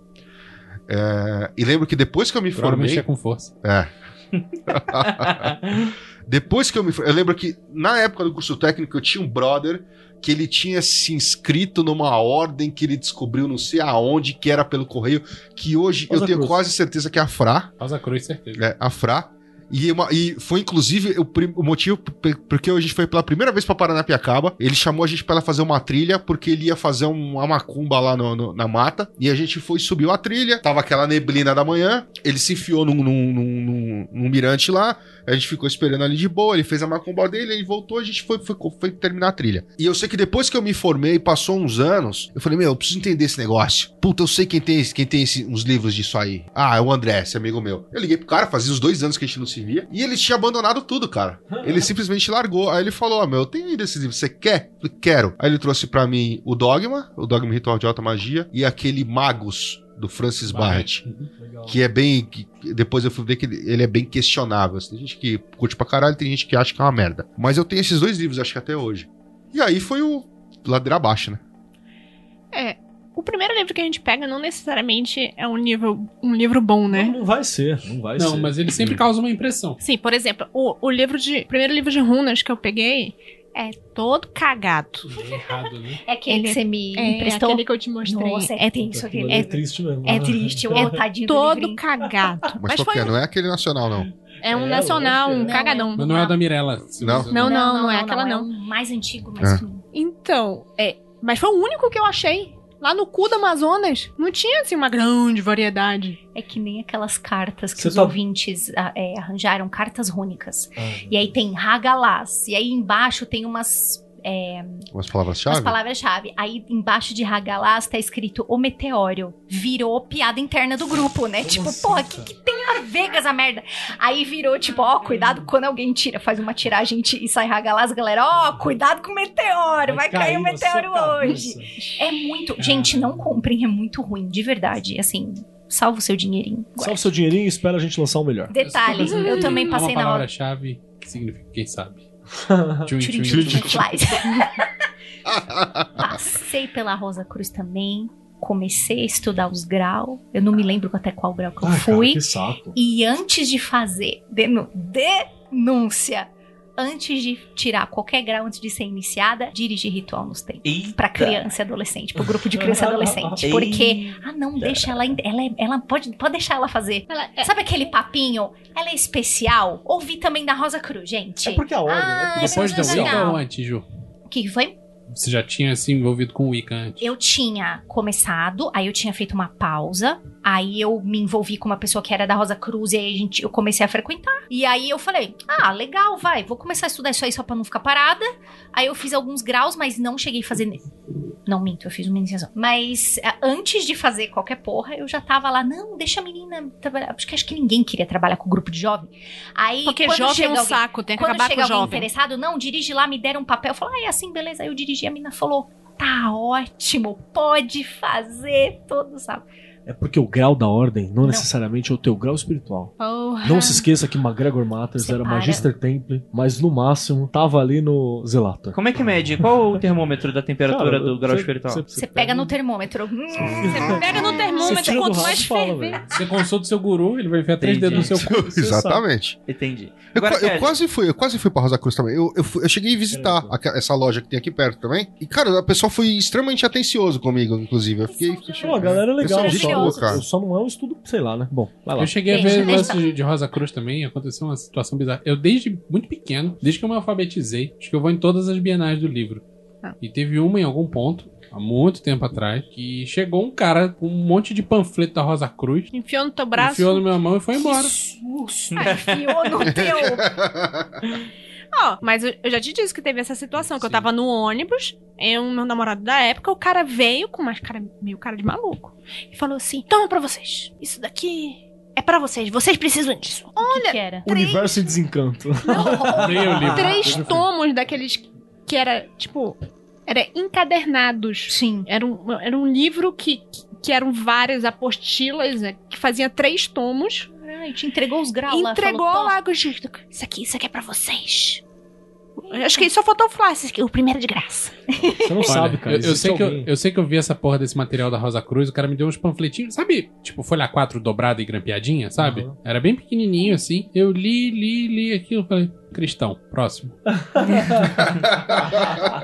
Ah, deixa eu fazer uma observação muito fofa. Quando você começa seu estudo Rosa Cruz, pra entrar na vibe do estudo, você cria um espaço mágico. Ia rezar três Pai Nosso, quatro Ave Maria. Não. Não. Você tem que ter um espelho toda vez que você vai estudar. Então você tem. Não, será que eu posso falar isso? Pode, Acho que eu posso, né? Pode, Rosa Enfim, Cruz. você tem que ter um espelho, aí você compra lá os negocinhos da. Então você tinha que acender duas velas, você tinha a cruz da rosa com a, Sim. com a rosa, você tinha que ter um. Então eram duas velas branquinhas, você tinha que acender um incensinho e aí você abria o seu Isso. caderninho e fazia o estudo Na na, frente frente do do espelho. Pra minha mãe acender aquelas velas e acender o incenso. Ah, se ela soubesse as coisas que eu faço hoje. É, Já era Já era-. Nossa, mas por que, que precisa acender vela dentro do quarto pra estudar? Eu já falei, minha mãe e meu pai foram muito gente boa, nunca me proibiram nada, mas pra ela era muito esquisito. Pra que acender incenso dentro do quarto pra estudar, pra ler o caderninho? Bizarro. Que bizarro! Imagina se ela visse as Cê- coisas. e você não precisa se preocupar, eu tô pensando aqui. Você não precisa se preocupar de falar essas coisas, não. Que antes de processar, eles vão ter que decidir entre eles qual sociedade Rosa Cruz vai te processar. E até eles decidirem Ah, isso. eu não falei qual é. Já Ah, então- acabou. Que é Fra, Mork, É. Antiqua e Mística, não sei é mais verdade, o que. Exatamente. Tem várias, é verdade. Vai lá. Kelly, é Agora você. é o Kelly. Tá, você foi evangélico, Sim, pastorzinho. Pastorzinho. Língua dos anjos. e tudo. Mas ao mesmo tempo que eu era pastorzinho, eu também tava língua de anjos, Kelly. A língua de veludo. é, pra começar, cara, na frente da minha casa, primeiro tem uma tradição de família já muito doida, né? Minha avó, já cansei de falar, ela, a bisa, a avó dela era indígena e, e era pra fazer coisa em, em aldeia, assim. Aí minha avó meteu louco quando ficou mais velha e, e veio de Maceió, Lagoa, pra cá. Pra São Paulo, São Paulo pra ganhar a vida. E ela trouxe várias tranqueiras que ela fazia, assim, várias técnicas que ela fazia, várias coisas que ela inventava e tal. E um tempo pra ganhar vida ela foi taróloga. Al- alguma coisa traumática aconteceu com a véia, que nós não temos certeza ainda, mas deve envolver inclusive crimes, provavelmente. Ela se converteu a Jesus, foi pra Assembleia de Deus. E aí misturou mais ainda, né? Aí ela pede pra Deus abençoar o chá que Tupã ia queria carregar. Aí virou uma doideira, assim. Aí o bagulho, a cabeça dela ficou muito doida. É Brasil, meu É, ali, ali, rapaz, que, que, que valeta profunda que é ali. viu? E já tem uma tradição na minha família bem grande também, né? Uma parte da família era judia, era cigano. Sobrou algumas tradiçõezinhas bem simples, que eles fingiram que não eram judeus nem ciganos, falavam que eram alemães aqui, pra não se fuder em São Paulo, né? Ninguém se orgulha de falar na- nos anos, sei lá, 70, 60, que você era judeu e cigano. Vieram pra cá e tal, mas aí a minha. a- eu nasci nesse berço cheio de tranqueira, né? Cheio de coisa. Meus pais evangélicos, minha mãe tendo uma, uma sensibilidade muito grande pra várias paradas, várias paradas. A minha avó. Mais louca que o Batman, a minha outra avó católica roxa, né? E, e esse, esse, esse era o meio da criança. E na frente da minha casa em Mauá, tem uma casa em Mauá, tinha uma feira ali no Jardim Camila. Você que é ouvinte de Mauá, conhece o Jardim Camila, feira de sexta-feira, na rua, na rua do Riozinho? Na, na frente da minha, da minha casa tinha essa feira, às sextas-feiras, e tinha uma senhora que tinha uma barraca holística. É, é, é aquela senhora que te introduziu. É a velha que me introduziu. E eu perguntei pros meus pais. Oi? É, Não, é que você fez a ver que te introduziu com os dedinhos assim. Eu falei, oxi! Também, também, precisa disso. E eu, e eu queria muito saber o nome dela, cara. Eu perguntei pra minha mãe esses dias, eu perguntei pra galera, porque quando você é criança, o nome das pessoas não te importam. É a tia tia. É, não, não, não te importam. E assim, eu passava a manhã inteira de sexta-feira ali trocando ideia, atendia na barraquinha, eu ficava mexendo nas coisas, lendo livrinho, pegando em cristal, chacoalhando não sei o que. Eu e meu hamster, tinha um hamster que soltava na barraca, aí os, os clientes olhavam o hamster, ficava ó, tocando terror na barraca, lá, moleque. Isso antes dos 10 anos, assim, 10, 11 anos no máximo. Passei ali. E ali eu tive contato com vários conceitos que ela ia passando. Ela dava às vezes a pedrinha e falava: Isso aqui é pra proteger, é pra tal coisa. Aí a lua serve pra isso, aquilo serve pra aquele outro. Por aí vai. E vai indo. Nessa brincadeira foi quando. Eu acho que por muita influência dela também. E meu primo, tem um primo chamado Thiago. A gente meio que entrou numa vibe de criança de falar assim: ah, não, sei que lá do, do- Vamos ver se essas coisas existem, né? E a gente sistematizava a nossa percepção. Então, por exemplo, a gente tentava adivinhar coisa, escrevia, a gente fazia teste, tipo, é, ele fazia um desenho, eu tentava adivinhar o que, que ele tinha desenhado. Curso de parapsicologia Sim. que tinha nos anos 80 na É, Federação tipo Espírita. isso. Nossa, eu tô lembrando de várias paradas aqui que eu pulei na minha história. É, você É, não, a gente vai né? lembrando É. também, tô lembrando isso. Então a gente ia fazendo várias paradas assim, sistematizando, né? Né? E a gente achou que todo mundo tinha conseguia fazer isso. Minha, minha prima tentava e não ia. Inclusive, é uma prima que tá até meio enrolada hoje. Talvez por não ouvir as mensagens que o universo pode dar pra ela. E, e ele também prestava atenção, e eu prestava atenção. E eu, eu percebi que isso deixou a gente mais sensível pra pra ouvir coisas. A realidade ela perde. perde Densidade. densidade, isso. Eu ia falar coesão, mas Também, a densidade é também, muito mais. Densidade faz mais sentido. Coesão ela já não tem, né? Mas. e isso. Principalmente se você mora no Brasil. Sim, o Brasil isso não tem como. E isso ajudou muito no começo. Aí, ao longo da vida, foi encontrando outras paradas. A gente teve RPG, teve as cartinhas de Sakura que dava pra ler tarô de uma boca, aquelas cartas da Sakura suave. Na época que Sakura passava, eu já sabia ler tarô, porque a, a, a senhora tinha ensinado um pouco. E as cartinhas Sakura, eu tinha as cartinhas, dava pra ler tarô pra caralho naquilo. Eu tive um amigo, Saraiva, beijo Gustavo Cículo Moraes, o Saraiva, que a mãe dele era uma, uma velha mãe de santo, macumbeira pra caralho. Fui na casa dela, sabe o santo? Tinha na, na sala assim, tinha um monte de santo. E atrás tinha aquele santo com aquelas velas de mil anos derretidas, assim. Sei. E você olha aquilo e você fala, caralho, que. É caso de bezedeira mesmo. essa? Casa de bezedeira. E dá um medo aquilo, né, mano? Você fala, Ah, dá nada. Keller. Eu se liga. Quando mano. você tem 10 anos. Ah, eu não tinha medo, não, cara. Minha mãe me É. levava. Minha, puta, eu fui de molequinho em bezedeira, né, É velho? Então, isso, pra não- mim. Já era. Mas tinha Mas um quando aquilo não faz parte da sua realidade, dá um. Dá, Ah, tudo bem, até entendo. Ela tinha um, ela tinha, ela tinha um Oxóssezinho, a cabecinha de Oxóssi assim. Era um arco e flecha com a cabeça. Que aquele Oxóssi você passava no corredor e tava te olhando assim. tipo, O o zoinho mexendo assim pra você. E tinha um preto, um, um Zé Pilintra do tamanho do tamanho natural do lado da geladeira na cozinha. Assim, você ia pegar alguma coisa na geladeira, tinha um Zé Pilintra do, enorme. assim. Segurandinho no poste? Você falava, caralho, mano. Não, ele tava de boa, só com a Tá. mãozinha assim pra frente. Então teve essa galera. E, e na minha época de escola era fantástico, que a gente sentava assim pra ter várias discussões. Aí juntava eu de um lado, pseudo crentinho, aí juntava um outro da Assembleia, juntava o Gustavo da Macumba, tava não sei quem, não sei aonde, a gente ficava conversando o dia inteiro, isso e jogando RPG. And jogando RPG. Então foi ali que acho que isso, isso ferveu. A realidade falhou ali, né? Que você percebe essas questões de influenciar e tal. Quando começa a sistematizar? Primeiro livro que eu peguei e falei, caralho, esse livro fala mais do que a história que ele conta. Meu livro de feitiçaria, eu peguei foi a História Sem Fim do Michael Ende. Uhum. Ah, eu pensava que nós estávamos falando de filmes não ficcionais. Se for falar de ficcionais. Não, mas não é porra, ficar aquilo, aquilo ali é um caminho, do, é o caminho do- da depuração, da alquimia. É, é que é, por onde você desperta é, é diferente, né? É, o- É que nem eu falei, se você tipo, parar pra analisar, onde que. Eu despertei com o Mage. foi esse que foi o teu. É, foi isso, foi aí que deu estalo, entendeu? O Vinícius falou também lá, eu, putz, o que abriu meu- minha cabeça foi tal coisa, tal, entendeu? Mas assim, E o primeiro se- livro de macumbaria que, eu- que eu cons- ca- caiu na minha mão foi o Eu Dogma. acho e foi... que o primeiro livro que me deu um, um chute, então, assim, pra tipo, caralho, vamos pra frente, foi o, o Mundo de Sofia. Entendi. Se, se alguém tiver curiosidade por esse livro e não tiver afim de ler tudo, porque o livro é meio chato, mas é bom. Ah, é bom. É bom, mas Não, ele é chato. cansativo, ele é cansativo. Vê só a parte do Berkeley. Sim, Sim, sim, é sim, eu tava é tentando melhorar o nome do filho da puta. É, É essa que dá um nó na cabeça. Essa dá um que nó dá, na um- cabeça. dá uma falhada. Essa daí eu tentei explicar pra muita gente e eu não, levei desiste, umas porradas. E eu aconselho, e eu aconselho a todos. Leiam a História Sem Fim do Michael Ende, cara. Você acha uma edição maravilhosa, que é duas cores, verde e vermelhinho. Aquele, ele questiona a própria realidade do livro, né? Que o autor, ele entra no livro, se eles trocam e tal. É do caralho, assim. Esse foi o primeiro livro que eu li em alemão. Então, olha, porra, deve inteiro. ser fantástico. Tipo, quando eu acabei, eu falei, não acredito, eu li o livro, caralho. Depois E é disso, muito lindo. assim. depois disso, teve uma senhora que me ensinou um pouco de cabala, vizinho de um, de um amigo meu. Encontrei ela num ônibus, tava lendo uma parada, ela olhou e falou assim: Isso aqui é cabala. Eu falei: É mesmo? É. Aí é tipo onde você desce. Eu desço aqui na casa do brother. Aí eu ia tipo uma hora antes, duas horas antes, e ela me explicou várias coisas conceituais básicas de cabala. E depois eu não consegui mais ir, porque a vida acontece, né? É, quando, quando o, o aluno está. Pronto, o mestre aparece. É, isso. E o mestre pode ser qualquer coisa, né? É. Total. Pode ser um cachorro passando na rua. Sim, Pode ser. sem problema nenhum. O mestre é quieto pra isso. Pode ser um cachorro passando na rua, é, arrastando o cu no asfalto porque. E você Tá tem, coçando. e a bosta que tá saindo do rabo dele te faz um sentido específico que você entende a realidade. Já desenha símbolos geomáticos. Né? É. Na hora pra você. E Você tem uma iluminação e É. desaparece. depois disso foi internet, né? Aí com a internet eu segui Sim. estudando e tamo aí. Vai. Só uma pequena observação, muito importante.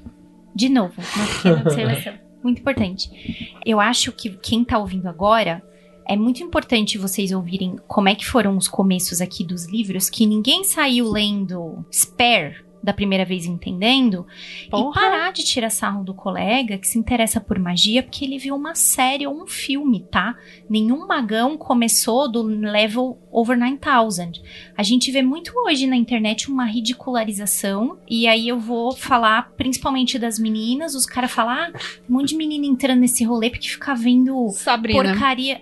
Não, não digo nem sabendo, é tipo, ah, porque fica vendo uns negócios aí de umas. acha que é igual o filme. Tudo Youtuber, bem, né? Porque veio deixa- youtuber, blogueira. Deixa a pessoa Eu ver fico que não muito é. pistola com essa parada que o cara Poxa, tá lá vocês- no super. Olha, eu escuto metal e joga RPG. Ai, muito você começou melhor. com Full Metal Alchemist, que era garoto. Aposto. Aposto. E aí você tá tirando sarro da garota porque ela assistiu um filme e ela gostou. Todo mundo tem um começo, gente. Não é pra ficar tirando sarro. E se for uma obra de ficção, que seja. Porque Entendeu? a realidade é outra ficção Exatamente. também, né? Deixa eu te contar um segredo. Para de fazer bullying com as meninas. Tem uns caras aí meio magão que falam, "Ai, que- Não, eu Isso acho- é isso, é isso bullying. não é bruxaria. Você nem é bruxo, cala a boca, velho. É bullying com o noob. Por exemplo, você vai em Sim. alguns, alguns Oxi. grupos no Facebook e pergunta, ah, tal coisa. Aí o cara vai lá e É que- fala merda. É que logo. assim, é foda porque, tipo assim, eu não culpo a pessoa porque ela vai digitar, tipo, ela não sabe, cabala. Aí ela vai digitar o- no lugar que ela tá, que é Facebook. Ela vai tentar procurar pelo que ela sabe, que é pouco. Só que o problema também é que, se você já tem mais de 20 anos e tá escutando nosso podcast, não procure ajuda em grupos de Facebook. Sim, mas tem um bocado de, um bocado de gente aí que não tem, tem menos de 20, então Não, sim, custa é nada perdoável. falar. É perdoável, Não né? custa nada não falar. é. Você quer complementar, Grola? Não, na verdade eu ia puxar uma outra linha, mas assim, voltando a falar, aproveitando que a Lívia falou de grupos, tem uma coisa que é importante. É, dentro de grupos de misticismo e ocultismo no Facebook, quantidade não quer dizer qualidade. Hum, Grupos menores, muitas vezes, é, são mais, mais, mais, mais é, excludentes, assim. Menos tóxico. É, é, é, talvez seja mais fácil pra você perguntar Sim, algumas total. coisas do que grupos grandes. O relato do. Não Oi. vou dizer às vezes, não. Eu vou dizer, tipo, quase, Quase 100% por cento das vezes, cara. Não, os grupos de estudo que eu, que eu já montei no Facebook, assim, cara, quanto mais fechados eles eram, quanto mais restritivos e menos usuários tinham, é, é, eles, eles funcionavam melhor. é, segundo o Grola, se o grupo deixa postar foto de gatinho, já não tá certo. Ah, coitado Foto de do gatinho é banimento. É. Por que, que eu tava sendo kleberizado pelos wicanos? Eu tava sendo kleberizado pelos telemitas. E a minha reação Sério? foi: caiu na minha mão um livro da lei que na real era impresso numa impressora PostScript, Porra. safadinha, e eu falei: tá, vou ler isso aqui. Não entendi porra nenhuma. Porque é o Achei. que pessoas sensatas acontecem. Você vai ler, você não entende porra nenhuma. Achei o capítulo 3 uma viagem do caralho. Mas peraí, mas você tinha abril? E ele Quando eu tinha abril era o Crowley.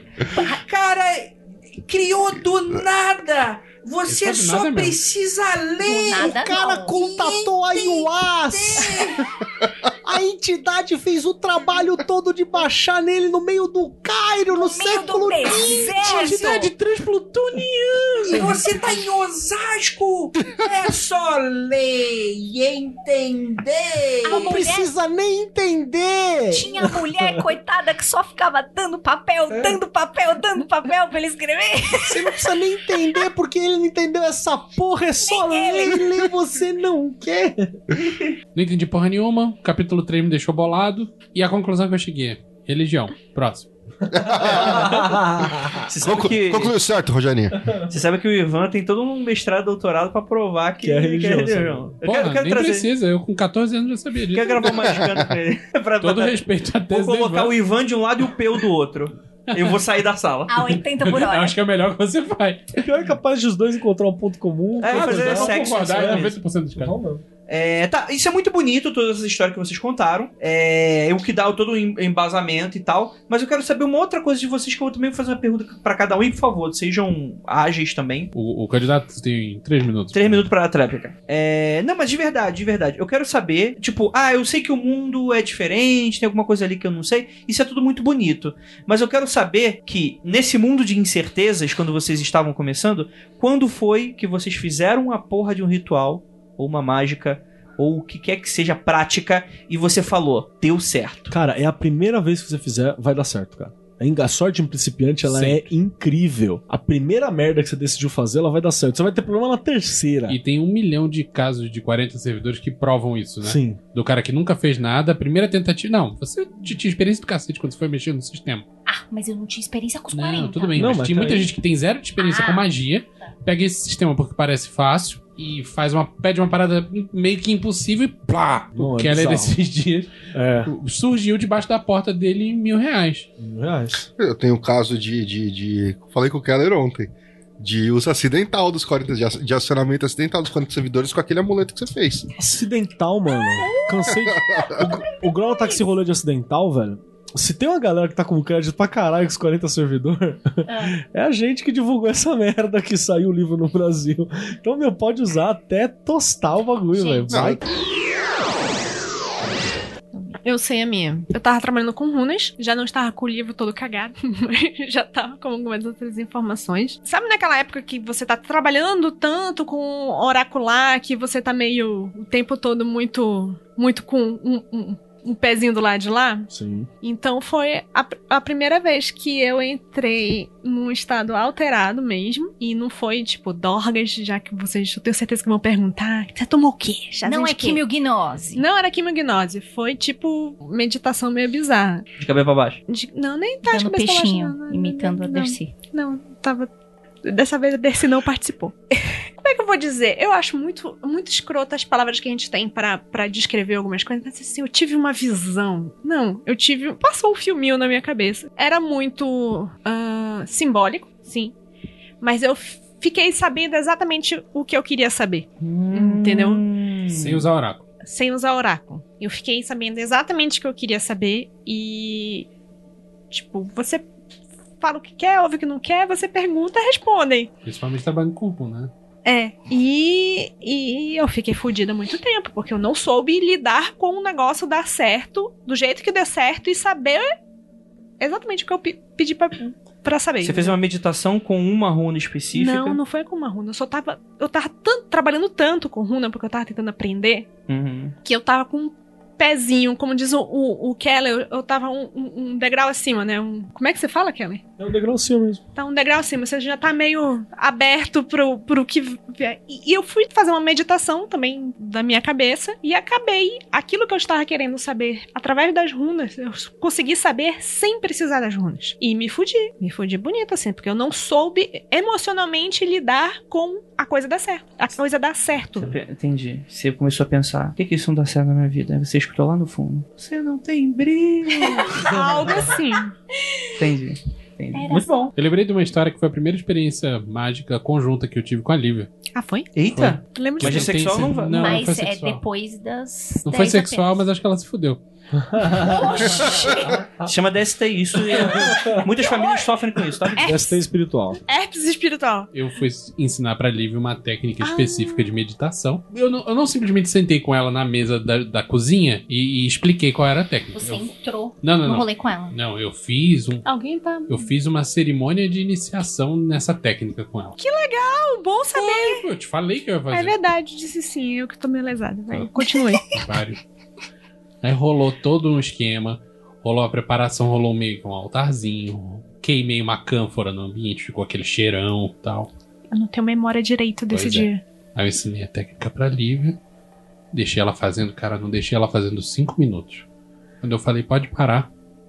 A Lívia passou mais de duas horas sem conseguir falar. Duas horas. Eu Foi tenho... mais de duas horas. As minhas percepções desse dia são totalmente alteradas. Pra mim tinha sido cinco minutos. E eu, no começo, achei engraçado, depois fiquei preocupado. Quebrei, que que eu vou quebrei falar pro minha velho? mulher. Quebrei. E agora? O que, que eu vou falar pra dona E ela- Elizabeth ela- que eu fiz com a filha dela? ela que sinalizava voltou, com, pra mim com a mão, tipo, tá tudo bem, só espera, vai, vai, vai ficar legal. tal. Meu Deus, mano. E depois de um tempo ela voltou e falou, caralho. Primeira palavra depois de duas horas. Corói. é, então, isso é triste de quem trilha caminho solitário, né? Eu nunca tive esses rolês com ninguém. Caralho, eu tive uns rolês sozinho, assim. Né? Eu lembrei Manda aí. Eu lembrei. Foi o dia que eu descobri pra quem eu tinha que dedicar meu sacerdócio. E eu não entendi. E, e como ainda tava na Wicca tal, né? As meninas falavam: Ah, eu descobri que eu tenho que dedicar meu sacerdócio pra Afrodite, pra Diana. Era sempre uma deusa. E aí, quando chegou na minha vez, não era. Era um macho. Aí eu falei, cara, alguma coisa tá errada. Não, não, não, calma, aí, calma, aí, calma. aí. Era Deus. Era um. Não, eu entendi isso. Deus. Eu não sou burro, eu entendi isso. O que eu tô perguntando é como é que chegou essa mensagem? Tem uma cartinha Cunha de também. Che- Bateu um pombo na janela com uma carta. Tipo, Piada falou, tá. uma estatinha do Não, Deus do bateu cara. Do Pombal de não, Osasco. Desceu uma valquíria e jogou a carta assim. A- Entendi. Me Com quebrou a a, música janela do, com a do Apocalipse espada, Sinal tocando. Jogou a carta na minha cara cheia de sangue e foi embora. Não. E aí, porque existem alguns rituais que você faz pra isso, Ah, que é pra você descobrir, entrar em contato e tal. E eu já tava no rolê das runas e tal. E aí deu que era um deus. Aí eu falei, ué, É secreto? Acho que. eu- Não! Ué, qual é o Deus que eu trabalho? Eu trabalho com o que hoje? E eu entendo. É Odin. Eu tenho um sacerdócio com ele. Você tem roupa de cetim? Não. Então você Ah, não é então sacerdote de o sacerdote É, Odin o com roupa de cetim Por é isso que eu sempre achei o seu olho esquerdo meio esquisito, né? O Keller tem um problema com pessoas que são sacerdotes de Odin e tem roupa de Cetim. É, o problema é que não sou sacerdote Odin, né? É, então. Eles e são o aí que eles quiserem. foi porque eu já tava. Porque quando você entra na. Pelo menos on- onde eu estava estudando, a gente tinha liberdade, a gente era exposto a todos os panteões possíveis. Imagina, eu aprendi panteões assim muito loucos. E aí chegava uma hora que a pessoa falava com qual você se afina mais, o que, que faz mais sentido pra você. E aí Entendi, as pessoas iam bom. escolhendo. Ir embora. Tipo, a va- escolher a varinha do Harry Potter. Tipo escolher a varinha do Harry Potter. Existia uma que era a deusa, que era a do Coven, mas ela dava liberdade. Olha, você não precisa trabalhar com uma coisa só, cara. Se você tá trabalhando com uma coisa só, tá errado. Você tem, você pode, né, abrir o seu leque. E aí foi num ritual e aí eu tive engraçado que, por exemplo, hoje eu entendo que naquele dia eu vi que eu ia trabalhar com isso hoje, mas eu não entendi na época. Eu não entendi é, eu, eu tenho algumas visões. Tem coisas que eu lembro que eu anotei no Diário Mágico, tem coisas que estão na minha cabeça. Mas eu me lembro de eu sentada com, e com uma toalhinha de crochê estendida. Eu ganhei essa porra de uma pessoa que não sabia disso, nunca soube dessa. Ela, ela não sabe depois? dessa história. Agora, que falou assim: olha, eu vou te presentear com essa com esse chale toalha. Beijo, Frau Schontag. Que, que eu vou presentear você porque é legal na hora da leitura. Você pode colocar no seu colo ou colocar como toalha. E aí, quando eu recebi essa porra, eu abri o pacote, eu me arrepiei inteiro. Eu falei, caralho, era o negócio que eu vi. Então eu, tipo, eu, tipo hoje eu entendo Bacana. que eu tive uns glimpses assim do futuro. E foi muito louco Você isso. escutou assim lá atrás, com a jovem Juliana. Você não tem brilho. Era só. Ficou pendurado nove dias. é só estudar, é só ouvir o Bifrost. É só ler. Para de achar que é difícil. Foi tipo isso. Você tá com os dois olhos, só tem um. Eu só tenho um olho que funciona. tipo, foi isso.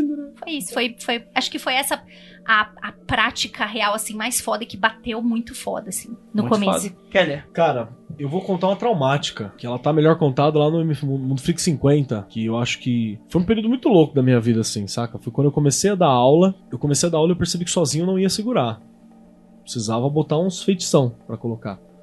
Então eu invoquei meu eu laranja, então eu invoquei Você foi entrando novo, batido novo.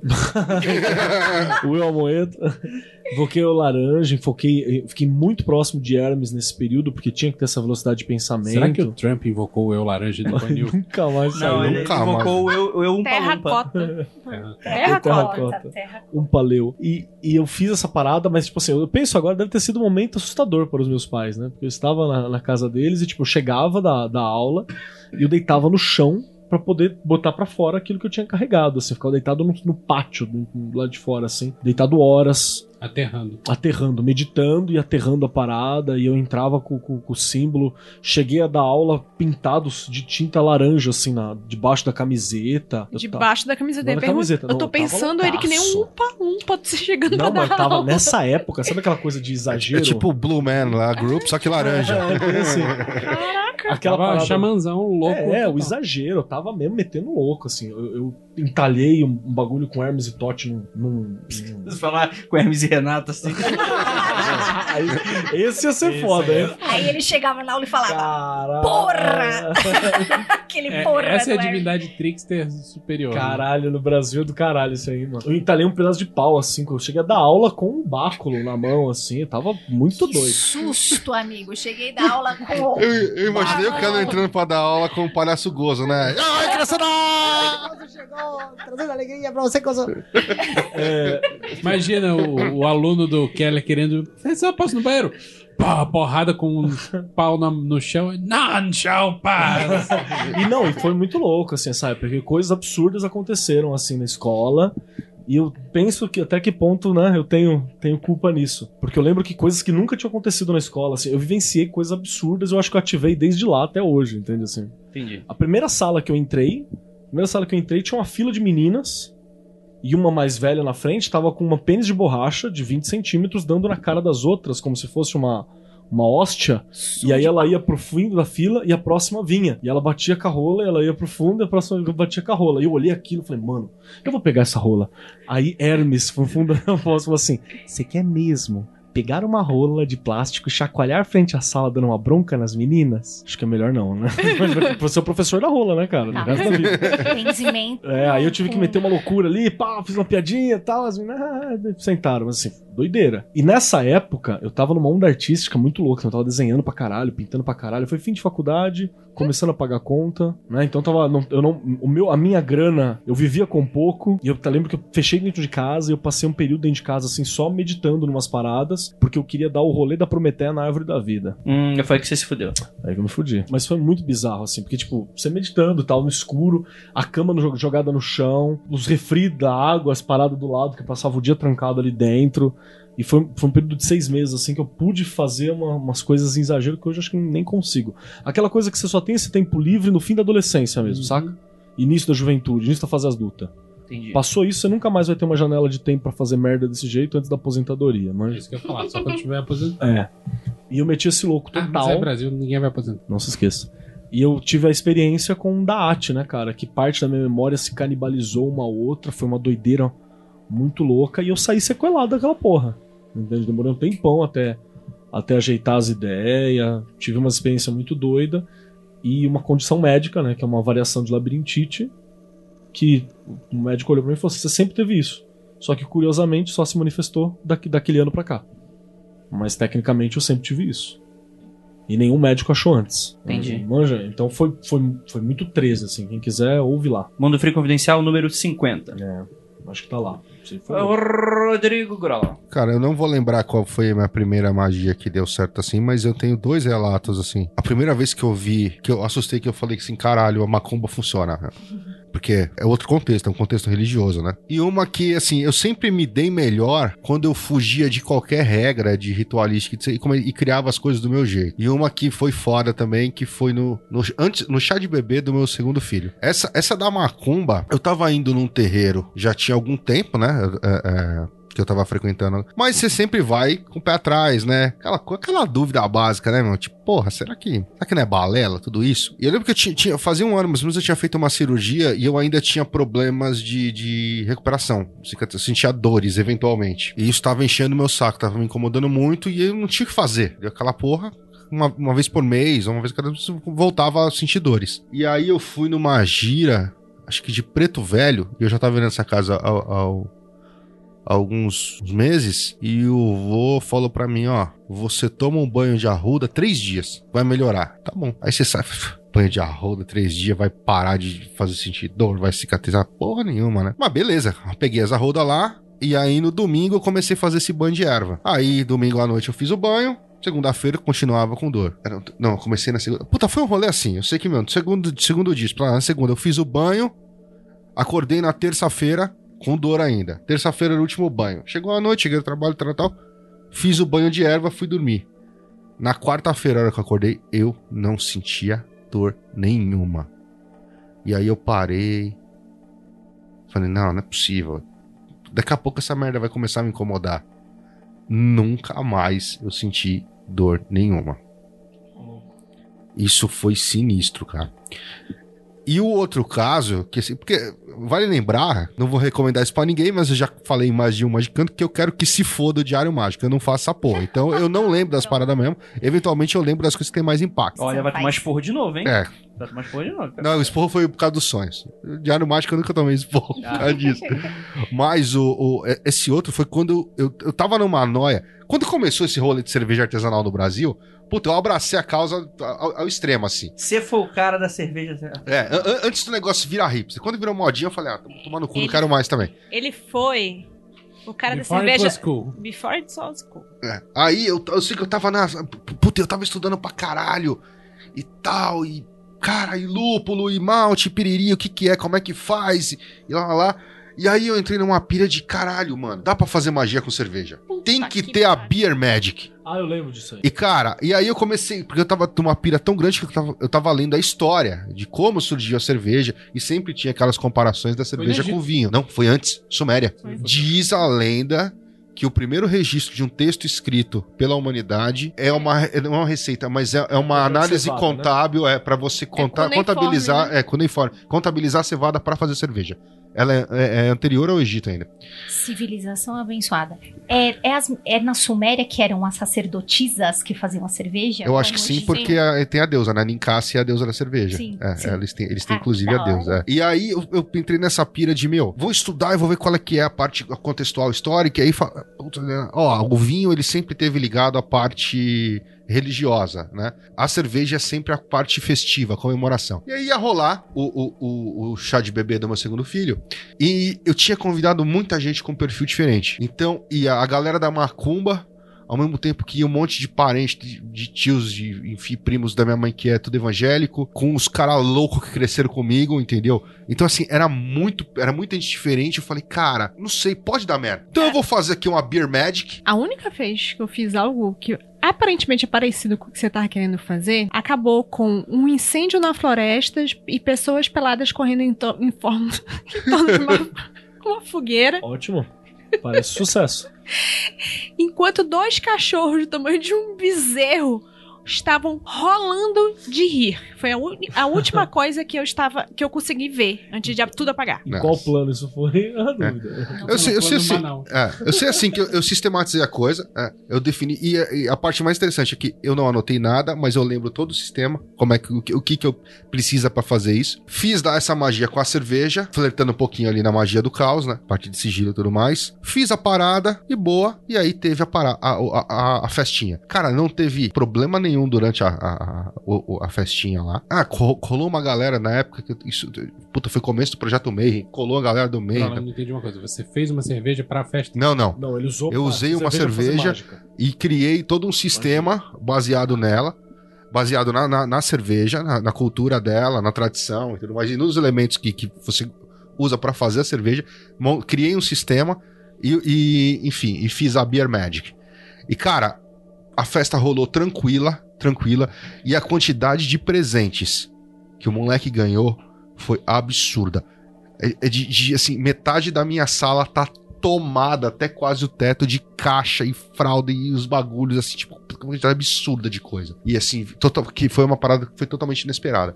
Assim, eu sabia que ele ia ganhar uma- umas paradas, mas a quantidade foi, foi, é, foi muito surreal pra mim. Foi, foi muito surreal. E, e tanto que até hoje, às vezes, eu paro e lembro disso e eu falo, cara, eu preciso sentar e escrever a Beer Magic. Mais de uma vez eu já vi o Grola falando isso. e escrever, cara, a tem que fazer a cara. Beer Magic, mas eu não gosto de cerveja. Então eu falo, cara, você que vai ter que escrever essa porra aí. Entendeu? Eu precisava Nossa, eu sentar ajudo. e realmente escrever, hora. cara. A gente, teve um dos grupos do Telegram que a gente debateu, inclusive, sobre isso. Porque cerveja tem muitos estilos diferentes, né? Pô, dá pra fazer um contexto baseado nisso. Mas, cara, foi uma parada do caralho, assim. Foi muito foda. Eu pensava que tava indo pra algo parecido que você tava falando, do Beer Magic. Mas foi a época que eu comecei a fazer drink e simplesmente chegou um, um amigo que até hoje é conhecido como a Serpente do Paraíso. Falou assim: sabe uma ideia ótima Caralho, que Esse é o você apelido teria do ter- cara, a É. Serpente do Paraíso. É. Meu Deus, o que, que eu faço pra ter esse apelido, cara? Isso é um título. Você tem uma camiseta assim, mano. Aí, sabe o que você podia fazer? Você podia dar uma energizada nessas bebidas que você tá fazendo. Mas com que intuito? Qual é o intuito da festa? O que, que você quer que aconteça nessa festa? Eu disse, eu quero que todo mundo se divirta. Concepção de se divertir varia de cada um. Então faz umas três garrafas diferenciadas e a gente dá para essas pessoas. Eu disse, vamos lá. Me ajuda a fazer essa parada aí. Acampamento, meio do mato. De repente a galera começou a fazer uma puta fogueira gigantesca. Eu montei o meu minha barraquinha de frente para, para a fogueira. Ah, tá, quero beber, bebida, bebida, Natasha, Natasha, Natasha, porque não era pobre. Aí não, tem alguma coisa diferente aí? Depende, meu amigo. E aí, criança, tá querendo uma coisa diferenciada? E a gente começou a dar. Ué, você tá querendo o quê? Isso. Bebe isso daqui. Você tá querendo aquilo? Bebe isso daqui. Cara, foi uma festa mais louca que eu já fui, que não aconteceu merda nenhuma. A gente. Tipo, floresta pegando Não, não, não, a gente. A gente Foi suave. não, então. É porque assim, O fogo era controlado. o fogo era controlado. Ah, então tá tudo bem. Entendeu? O, o fogo ficou controlado. As pessoas conseguiram. Tipo, ninguém passou mal. Primeira festa que ninguém foi bater no hospital. Ninguém teve como alcoólico. Não, você é. Ninguém engravidou. Não deixa chegar nesse ponto. Ninguém. Tipo assim, todo mundo se divertiu. Música, caralho. Quem é de trepar tava trepando, quem era de violão tava violando, quem era de conversar tava conversando. E eu não sei por que surgiram aqueles três cachorros. Não eram dois? Eram três. Dois estavam rindo, o outro tava julgando. É, um- é, é, dois estavam rindo. Eram três cachorros. Qual é que é? O Scooby-Doo? Você sabe, né? Dalma. Dinamarquês. Dinamarquês. Isso. Eram três dinamarqueses. Um era né? mais novo e os outros dois é, parecia que, que era um casal e um filho. Ou ele era um só, com três cabeças. Eita porra! É que ele não pode manifestar com três cabeças, É, ele teve que vir em três. teve que vir né? em três. Você vê que eles olhavam pro mesmo lugar. Eles estavam se divertindo tempo. horrores. Tava que nem aquela festa que a gente foi, o cachorro tava lá, passava, babava todo Sim. mundo, voltava. Tava se divertindo horrores. A última coisa que eu vi era os cachorros deitados de barriga pra cima, se arrastando no chão, muito felizes, e sair depois deu o teto preto. Foi isso. Melhor festa que eu já fui na vida. Objetivo de vida agora, achar uma festa mais legal. É, antes dos, dos comentários dos ouvintes, dê essa sua história, quando mudou tudo. Então, os primeiros relatos de coisa que eu vi, fiz de propósito e funcionou, foram de projeção. Peguei uma série de exercícios de projeção, fiz e tive experiência comprovável por terceiros de que funcionou. Eu fiz algumas projeções para lugares que eu conhecia. Fazia parte do exercício tentar interferir com alguma coisa eletrodoméstico, televisão, rádio, alguma coisa que tivesse ligado, e depois perguntar pra pessoa: "E aí, mudou alguma coisa?" Fazer dar chuvisco na televisão da pessoa. Tipo, Na faz, época que a TV era analógica, né, gente? Ah. Hoje em dia isso, tipo fazer uma televisão desligada da parede, ligar e desligar? isso foi muito tempo depois. Tipo, liberar os canais de porn do. do, do- Não, tava mais pra chuvisco Ah, tá. e, e mal, mal, é, interferência que tava. Menininha do poltergeist, tem que né? ajustar o horizontal, sabe? Tá. Isso aí foram as primeiras paradas que eu fiz de projeção e que eu falei, caralho, esse negócio funciona, porque eu tive comprovação. E de magia, de causar alterações concretas na realidade, foram coisas muito bestas que eu fiz pra testar. Que eu nunca quis testar com uma coisa séria. Eu fiz, vou testar de achar coisas. E funcionava em 100% dos casos. São Longuinho. Não, não. Tipo, quero achar dinheiro no chão. Ah, tá. E rolava sempre. Sempre. Sempre definindo, tipo, quero achar dinheiro no chão amanhã. Nunca, ah, quero achar dinheiro no chão. A gente espera dia. 10 anos e. Ah, achei, deu certo. Tipo, a macumba pro, pra matar o amiguinho, né? Quero achar dinheiro no chão amanhã e não sair de casa, né? É, também, também Ou complica, acha né? que são moedas. Ah, achar uma moeda no chão do quarto. É, é. Achar aquela parada que você já perdeu anos atrás e, e cansou de procurar? Um recente. Hum. Fui fazer o nhoque da afortunada. Uhum. Foi o quê? Três dias depois. Não, dia seguinte. Dia seguinte foi. Ganhei uma bela grana. Ganhou o quê? Grana, dinheiro, bufunfa. Garopas. Garopas. Gosto. No plural. Me convida pro seu nhoque? Tá, vai- tá, tá- vai estar liberado Enfiar aí? Detalhe. comer esse nhoque pela boca Detalhe, pelo cu. esse nhoque foi comida em restaurante e pagaram a conta. Ó, melhor ainda. É verdade. Pagaram a conta ainda desse nhoque. Pagaram a conta. Só vejo sucesso. Ô, ouvinte, se alguém quiser me pagar lanches, eu tô aceitando, viu? Não, mas Ó. se for em nhoque, melhor ainda, Se for né? em Oca, tá lindo. Ou uma lasanha. Ó, o pessoal tá dizendo assim- cantina lá, perto da onde você trabalhava. O pessoal tá Hum, dizendo aqui, ó, bom, Vinícius bom. encontrou a Lívia assim. Não, mas eu fiz um certo pedido an- imediatamente antes de ver o Vinícius pela primeira vez. Cara, Vamos então, Ju, você selecionou aí os melhores e que, qual você não selecionou? É um lixo que você disse pra mim. Mentira. Eu vou falar todos, resumidos. E, no- e você não vai ficar sem saber qual é o bom e qual é o lixo. Olha. Elsa Keiko disse que o prime a primeira e primeiríssima experiência dela foi quando ela fez a primeira Spirit Doll. Foi numa vivência há quase três anos. Olha lá. E a Spirit Doll dela dá foco, determinação e boas ideias. Bacana. Muito bem. Muito boa. Roberto. Eu, eu brinco que o nome dele é Roberto Carrion, que é Carrion, né? Roberto Carrion, beijo, Roberto, foi lá no curso, né? Está contando que a primeira experiência mágica dele foi uma prática pra sentir energia, aquela que você esfrega a mão, vai afastando pra sentir energia fluindo de uma mão pra outra. Ele falou que ficou assustado e depois achou do caralho, É, simplesinho e fu- funcional. né? É, é bem. Muita gente começa assim, Sim, né? sim. Isso, fazer a bolinha. cara, tem um roteirão de treinamento disso, de um livro que não é muito bom, mas tem uma parte boa disso, do André Vitimus. Hands-on Chaos Magic. Félix Maciel, Grande Félix. grande Félix, Casou beijo, recentemente? É. É, chuchu. Muito bem, Félix Maciel... e- e isso é bom? Pra ele é, pelo Ele, visto. não, eles, estão namoram muito tipo há muito isso. tempo, eles são chuchus. Sempre que alguém próximo chega pra mim e fala, ah, estamos grávidos, eu falo, é pra te dar parabéns ou meus pêsames? É, é eu pergunto antes. é Eu só grávido. lamento não ter sido eu que fiz a cerimônia. Muito bem. Félix Maciel. Foi um ritual menor do pentagrama. Eu lembro que na época eu não senti nada de diferente. Eu fiquei um pouquinho decepcionado. Mas eu entendia que era um lance de periodicidade e depois tive resultados melhores. Ótimo. Beijo, Félix. A Diana Arnos. Mulherão da Deixa eu porra. só fazer beijo. um parênteses aqui, Ju. Oi? Galera, você que vai fazer RMP, o normal é não sentir nada, tá? Quando você começa a sentir, aí já já é outra. Ou se você já tem uma afinidade espiritual maior, você começa a sentir. Mas é, o normal é você não sentir nada, tá? E não é loucura da sua cabeça, não é ridículo. É a prática. Entendeu? Tem gente que tem uma evidência maior, tem gente que não tem evidência É nenhuma. acumulativo, Evidência ou né? sensitividade, vamos dizer assim. É, muita- muitas pessoas vão fazer, vão fazer, vão fazer e não vão sentir nada. E tá ok. Tudo bem, não tem problema nenhum. Diana Arnos. Mulherão da porra. Beijo. Disse o seguinte. Ih, é uma história parecida com a da Lívia. É. Eu não me lembro. Eu fiz merda e apaguei a memória da adolescência. Agora eu estou começando a relembrar as coisas e sei que é algo relacionado à bruxaria e uma entidade incestuosa. Oh. Depois conta pra nós, Gianão, quando você lembrar. É o Tem que Sombra. fazer um episódio sobre consigo entidades o- ancestrais. Eu acho que era legal. Eu acho que é o Sombra. Eu não consigo ver. Precisa só de uma pauta. Então deve ser muito legal. Então quem é- falou que é legal, faz a pauta. Vinícius faz a pauta. Faço. O Sombra McLeod perguntou: banimento conta? É óbvio que conta, meu amigo. Muito bem. O Bernardo Borges Silva também falou: RMP. Fiz literalmente ontem de manhã e à noite. Uh! Ah, muito bem, Bernardo, saiu do sofá. Lucas Quiroga. Em tempos sem internet, os primeiros contatos eram com as revistinhas da Wicca. Depois eu garimpei em sebo. E aí os primeiros atos mágicos foram ritos wiccanos. Muito São bem, bons ritos. Lucas A básica Quiroga. tá ali, né?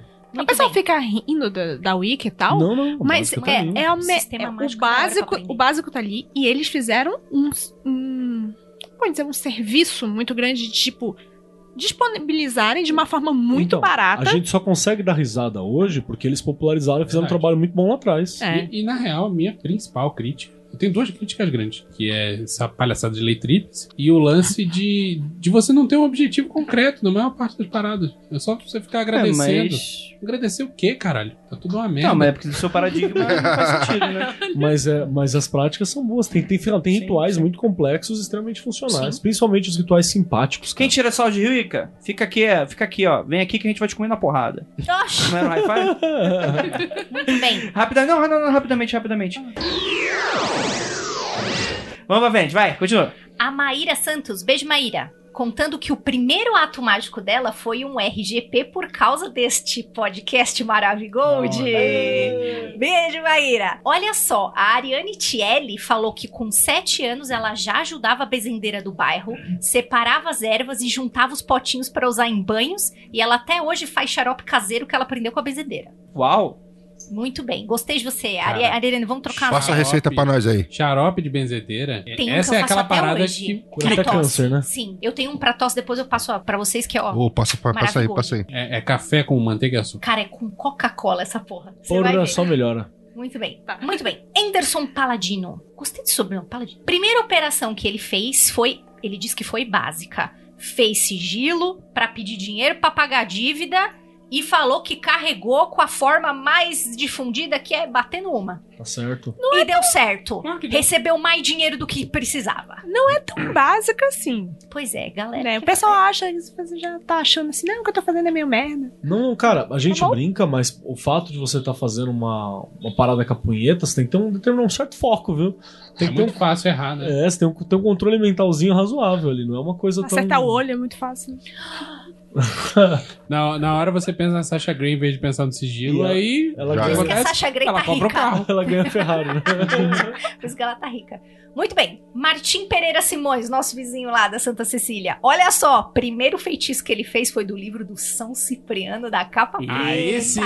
Esse eu quero saber. Para proteção contra armas de fogo. Tá precisando, mora no Rio? Não, mora Não, no não, centro. mora aqui no Mora centro. Tá do lado, do lado da Cracolândia, tá? Tá de firmeza também. Tá, vou- tá, vou- tá válido. O, o foda vai ser quando o cara testar pra ver se funciona, né? Credo, não pode. Não É, tem até... podemos. Igual aquele caso do youtuber que foi testar parar bala com o livro. Ai, nem Foi com a Bíblia, que acho que não foi com a Bíblia. Não. Não, foi uma. Não, é o seguinte, ele Foi com a fez, Barça, antes, sei lá. ele fez antes do. Antes de fazer o vídeo, ele testou com o livro mais grosso que ele tinha em casa, que era uma lista telefônica. Funcionou. Falou, beleza. Vamos fazer o vídeo pra valer agora. Porra, mas já tomou um tiro na lista telefônica. Pega o outro livro aí. Pegou o gibi da Aí Mônica. pegou, pegou o gibi da Mônica. Aí- Almanaque de que que cebolinha. Entendi. Tem, um, tem uma, uma cena lá do Shazam que, Almanacão de que férias, não né? é...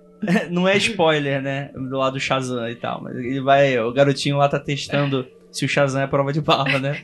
Aí ele vai... Tem um assalto acontecendo ali na vendinha.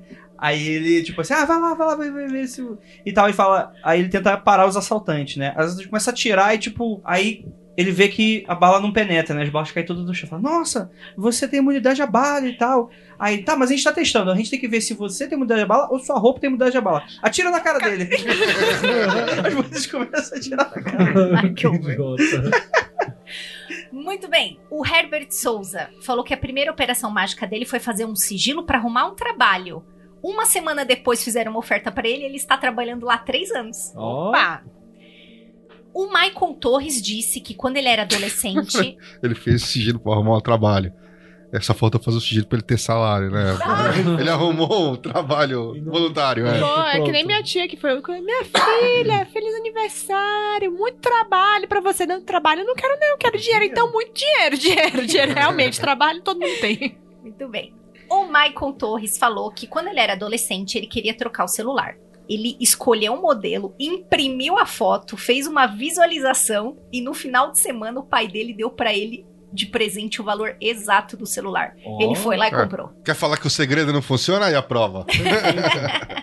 Muito bem. O que falta pro segredo funcionar é punheta, cara. É?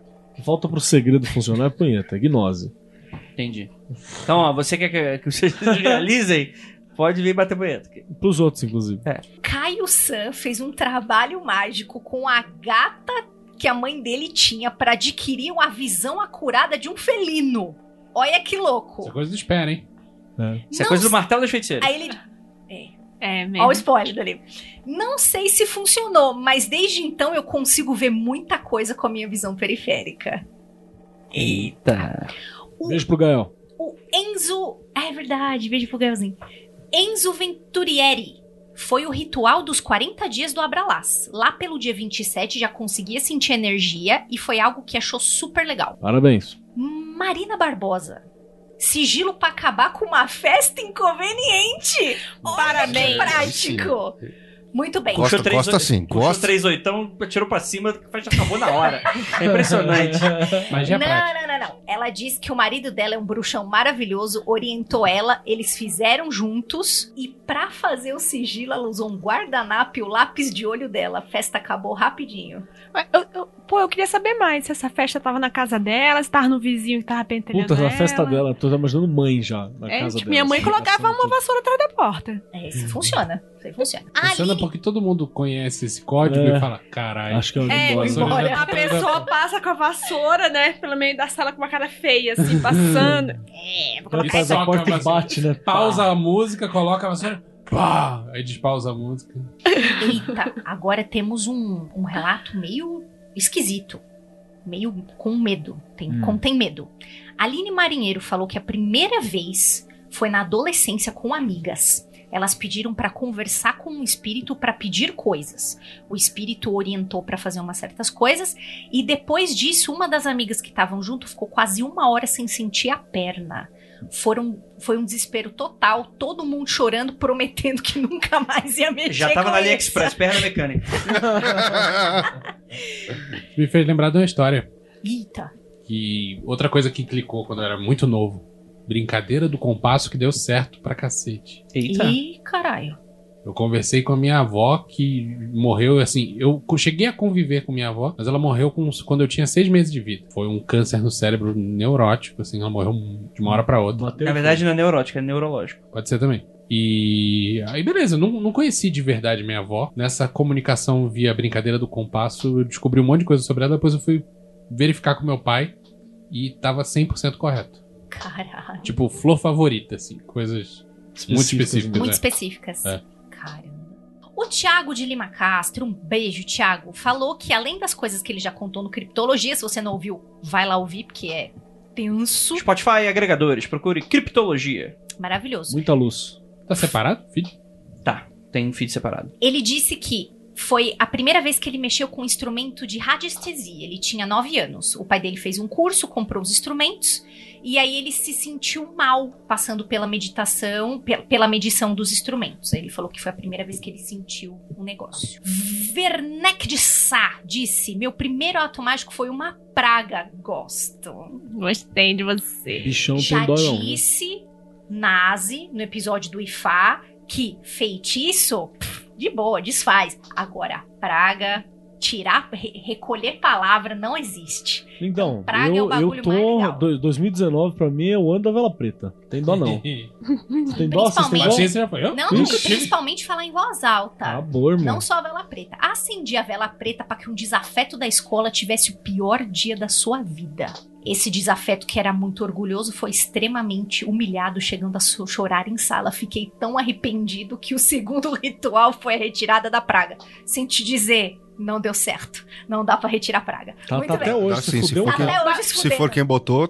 Mas- Esse, esse moleque lembra até hoje do dia que ele passou vergonha. É, mas É, o, o que o pois cara é. pediu foi ter o pior dia, da. sua vida. Já foi. Ah, tá bom. Não, tá foi bom. ligeiro. Depois de ter pedido ter a pior vida possível, né? É, foi bom. Até que Lembrando foi que era todo moleque que a vida tava no começo, provavelmente Não é? foi o pior mesmo. Vamos para o Robson, e eu não sei se eu vou ler seu nome certo, Longaray ou Longaray. Primeiro ato mágico foi na infância, nem sabia que era magia, tinha nove anos e foi aclamar aos seres elementais e aos espíritos que habitavam a mata para que me desse o que eu queria. Escrevi numas folhas o meu desejo e fui atendido. Já foi Sim. trabalhar Cara, no mato, gostei. Esse negócio é legal, né? Que tem pessoa que já nasce com os pontinhos na, Não, na criança, ficha, né? criança já nasce com pontinho. É isso. Aí é- você perde, É, você algumas perde pessoas perdem, outras pessoas não perdem. Aí, por exemplo, eu tenho um, um amigo que nasceu com pontinhos em discordianismo, que quando ele era criança ele fazia a mesma coisa, só que ele pegava todos os santos da avó dele, colocava, colocava a toalha da mesa e ficava passando, fazendo uma parada na frente dos santos, porque ele era Jesus Cristo. Aí, Perfeito. Muito bem. Entendi. Eu, eu nasci um núcleo espiritual. Nem criança, não tinha nada. Muito bem. A Meg, maravilhosa, beijo Meg, falou que não lembra direito, pois ela já fazia uns paranauê antes de ter dois dígitos de idade. Mas a lembrança mais antiga foi pra encontrar algo perdido e foi pro bruxaria e deu certo. Olha aí. A Elise Carpes de Moraes falou: Fiz uma mironga pra prosperidade. Conta? Deu certo. Claro que conta, Elise. Se dá certo, tá contando. Uma o quê? Uma mironga. A tonga da mironga do Um Cabo cabulete. Exato. Eu não sei o que é uma mironga. um bagulho. Um rolê de prosperidade. Um breguete. um, um breguete. Tá ok. Muito bem. A Graziela Lima, beijo Grazi, foi aos 11 anos com amigas. Fizeram a brincadeira do copo na escada de incêndio. Claro que foi lá. Muito bem. A Jaque Martins falou que replicou um feitiço de amor e, por incrível que pareça, ela tinha todos os materiais em casa. Eu acho que deu certo, porque ela tá rindo aqui no final. Hahaha. Então acho que deu certo. O Gal, beijo Gal. Opa. Gal Piccoli falou que a primeira operação mágica que ele fez foi há alguns anos quando começou a estudar. Ele falou que ele morava numa casa meio bad vibes, que tinha um clima meio pesado, e o primeiro ritual que ele aprendeu foi exatamente pra dar um jeito nisso. Ele fez o RGP em alto e bom som no quarto, ele falou que ficou meio zonzo, mas foi a primeira noite de vários dias que ele conseguiu dormir bem e a Entendi. esposa dele também. Beijo, Lili. Isso, faça a higiene do celular. Nossa, ele falou, obrigada, do lance- machucando. do lance de banimento que deu certo. Teve um banimento que eu fiz uma vez assim. Já tinha feito banimentos isolados, mas quando eu comecei a fazer como uma prática recorrente, teve um dia que eu tava num, num cair de tarde no mato, tava cheio de inseto. E todos os insetos mantiveram uma distância de 2 centímetros de mim. Fantástico. Outra, duas, duas coisas interessantes, cara. Faça o banimento, se você tiver a prática também, usa aquela velhinha pra dar uma limpada no, no chakra coronário, de tempo em tempo, uma vez por mês, é legal. Você dá uma queimada nos miasmas, assim, ó, a velhinha em cima. Depois deixa ela queimar uma altura acima da tua cabeça.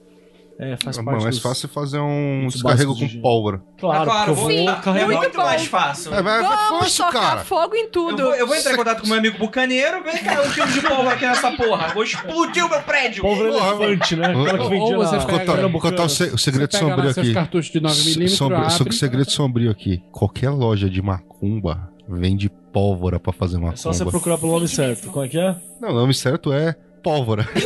Não, não, tem, tem um Não, nome. Tem um Não, nome. Não, não. Pemba, não. Não. Pemba Ah, não, não, é tem, tem, tem um. Puta, eu já soube se esse fudeu, tá? Então, mas amiguinhos, Mas tudo bem. se você não, Não. tem a- o costume de usar pólvora, usa a velhinha, como o Kelly falou, porque nós não ainda, responsabilizamos Você faz o seguinte, você pega a sua pela vela. explosão de não, nada. Lilia, não, não vem com essa, não. Vem, vamos, vamos, vamos falar sério. Você vai com o quer nosso se responsabilizar? Não, não, eu não vou me responsabilizar por nada porque eu não sou responsável por gente barbada. Você pega a vela.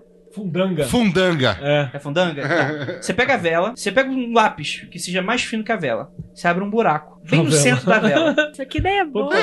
Bem no centro da vela. Faz Aí- vários, faz como se fosse uma flauta. Não, não, não, não. Não, tem que ser, tem que ser perpendicular. Não, não, não, ele tá falando É por dentro. Você, atravessa. Tipo recheando né? uma linguiça. Tá bom. Você vai ali, mete o. Aí Tipo, vai tipo tirando. incenso caseiro. Exatamente. Aí você pega qual nome é. é, Fundanga. Fundanga. Você coloca bastante fundanga ali. Aí você tapa com a Selo cera, fundo, selo fundo. sela o fundo. Não usa fogo pra selar nesse momento. Aí você acende a vela, mas você coloca a vela bem do lado da cabeceira da cama. Aí vai dormir. Mano, Você faz aquela. corta Você isso. faz aquela meditação, Porque se a aquela. pessoa tá te escrevendo Oh. pra perguntar, É, vai ter idiota achando que é pode verdade. mudar né? de caderno. A pessoa vai fazer esse Você, você pode pôr a vela que nem aquela foto que eu mandei pra vocês faz um tempo, que é o cara Entendi. de cabeça pra baixo, quadradinho de oito com a vela no cu. Le- levando em conta que tem pessoas que têm sérios problemas cognitivos, gostaria de avisar que isso é uma piada. Não façam isso, não brinquem com pólvora. Tá bom, gente? E você manda pra gente o relato de como faz a limpeza com fundanga. No Eu? grupo do Magicando. É, no nosso, Ah, nosso da manda. diretoria. Muito bem. Vocês enfiam no cu. Essa é a mais fácil que tem. Vai, João, continua. Porque eu não sei fazer. É o último relato, gente. É o último. Vamos lá. Vai. Vamos lá. A Karina Santander falou que fazia umas mandigas populares, né, as simpatias, mas a primeira coisa que ela fez com intenção mesmo foi o RGP, foi por causa do Magicando. Aí ela falou que tava há meses sonhando com violência, acordava podre, cansada, no sentido de que não conseguia dormir. Aí ela começou, ela lembrou de mim, obrigada, Karina, falando que fazia após chegar da aula ou tomar banho. É verdade. Eu, Opa. antes de dormir, eu sempre tomo um banho e aí mando. É que agora não, porque eu tô fazendo outras standard. horas. Mas mando lá. Aí ela falou que nunca mais ela sonhou com isso. Ela só sonhou uma vez e foi um sonho meio premonitório quando assaltaram o prédio dela. E pelo jeito a casa dela não foi invadida, foi Uhum. outras coisas. Mas acabou o sonho ruim. Entendi. Muito bom. Obrigada, viu, ouvintes, Louco. por todos esses relatos lindos. E, e tem relato de tudo quanto é jeito, né? Isso que é legal. Uhum. Que da hora. O que eu Um beijo achei legal mundo. Disso tudo aqui, dos relatos do pessoal da mesa, mais os relatos do, do pessoal dos apoiadores, é que você pensa assim, ah, pra começar tem que ser uma coisa super grande. Não, não, não. Às vezes, às vezes não, às vezes você nem percebe que você tá fazendo, porque criança já nasce com os pontinhos ali, né? E verdade, o é objetivo... mais simples do que se imagina. Sim, e, o- e o objetivo é voltar a ser simples, entende? A gente era simples, aí você esquece, aí você sistematiza a porra toda e o objetivo é voltar a ser simples. É quando a fronteira entre o real e o, e o supra-real, sei lá, ele, ela fica um pouco mais nublada de novo e você consegue manter uma vida útil normal. Uma, uma vez eu falei pra um cara não, que, que tava cheio de, de, de dúvidas, enfim. Enfim, depois uma hora eu conto a história. Mas eu falei, cara, sabe qual é o teu problema? O seu problema é que a tua magia tá pesada demais. Quando a magia vira um fardo, Aí já era. já né? tá alguma coisa tá errada. Já era. É- Essa coisa, mantê-la natural, instintiva, é difícil, cara. Porque senão ela vira um, ela vira um dogma religioso. A diferença é que a Total, religião, total. você tem pagamentos, você tem outras coisas que ajudam a manter. É, é isso que eu volto. Se O você... pior dogma, inclusive, né, cara? Porque você não tá nem. nem não é um dogma nem que um outro te, te, te impôs. é você, mesmo que tá se impondo, você criou cara. uma religião, É muito você maluco. Exatamente, exatamente. Muito bom, gente, muito bom. Esse episódio a gente teve a ideia meio que pra servir pra você que tá muito ansioso e tal. E assim, a gente deu exemplos de sucesso, entre aspas, né? Apesar de que sempre rolou muita insegurança, a gente não tava e tal. E muitas vezes tem muita gente que entra em contato comigo e fala, pô, Andrei, e assim, lota a caixa de entrada e galera, eu não respondo e não vou responder vocês. É, lidar com espiritualidade é muito complicado, porque as pessoas têm problemas. E aí, quando a gente se coloca nessa posição, muita gente vê a gente como um ser iluminado, superior. É, é por isso que as pessoas ficam tão suscetíveis a gurus picaretas, né? A pessoa meio que se, não culpando a vítima, mas meio que a pessoa também se coloca nessa situação muitas vezes, né? E, e- Esse papo de guru pra mim, não. então, e aí também tem muito dessa coisa. Existe também até um certo egoísmo, assim, porque a gente muitas vezes abre o nosso coração aqui e é justamente pra ajudar vocês com esses relatos, né? E assim, da mesma forma como vocês estão, a gente também tem as nossas inseguranças, a gente tem as nossas ansiedades, a gente tem, apesar de nossa experiência, eu tô falando nós pela mesa, né? Mas eu não tenho muita. Mas de qualquer maneira, você querer, tipo, sei lá, Andrei, me ajuda, Juliana me ajuda, Keller me ajuda. Cara, a gente não vai te ajudar por dois motivos. Primeiro, porque a gente não pode, não tem nem sequer capacidade pra fazer isso. A gente não é terapeuta, a gente, A não gente te trabalha conhece, com isso. né? A gente não te conhece, a gente não, não é um carro, não, é não, não é, é nosso. E da mesma forma, é, é, tem que olhar um pouco por essa perspectiva também. É talvez até um pouco de egoísmo, né? Você fala, poxa, eu vou pedir ajuda pra primeira pessoa que aparecer. Cara, sabe se essa pessoa quer te ajudar, se você conhece, tem alguma ligação emocional? Quando você tá pedindo ajuda dessa forma, você tá criando uma ligação emocional e muitas vezes você conhece a gente até de uma maneira, a persona que a gente cria no podcast, né? Vocês não conhecem a gente de verdade, né? Vocês não sabem o quão a gente é bom com dinheiro, com família, com relacionamento, se a gente é, é- é de boa e tal. Eu imagino que se você entrou, é, é, entrou em contato é porque você acha que a gente é de boa e tal. E a gente realmente é. A gente tá aqui para fazer um negócio legal. Menos o Vinícius. Mas, é, assim, tomem bastante cuidado com essa postura. E assim, e de verdade, às vezes eu noto também uma, uma certa. Não é cobrança que nunca foi cobrada a gente diretamente sobre isso. Mas muitas vezes isso vai pros apoiadores e tal. O, o objetivo da gente é o seguinte: é fazer uma comunidade. E essa comunidade Que é se ajude, né? que se ajude, mas o- não é uma cobrança relacionada a paguem pra gente pra gente te colocar nessa comunidade. A relação não é essa. A relação é que a gente continue produzindo o nosso podcast. Então esses apoios aí têm critério de doação pra gente continuar nosso trabalho, enfim, divulgando, divertindo vocês, informando, é, trazendo convidados, mostrando novas visões. Isso que é o legal e é isso que ajuda esse dinheiro. Ou, ou seja, se você quiser o coaching mágico, procure-nos individualmente e Sim. ofereça um valor Então, Que- 500 adequado. reais a hora pra mim. É, é assim, mas- mas- Gente, pa- é, é sério.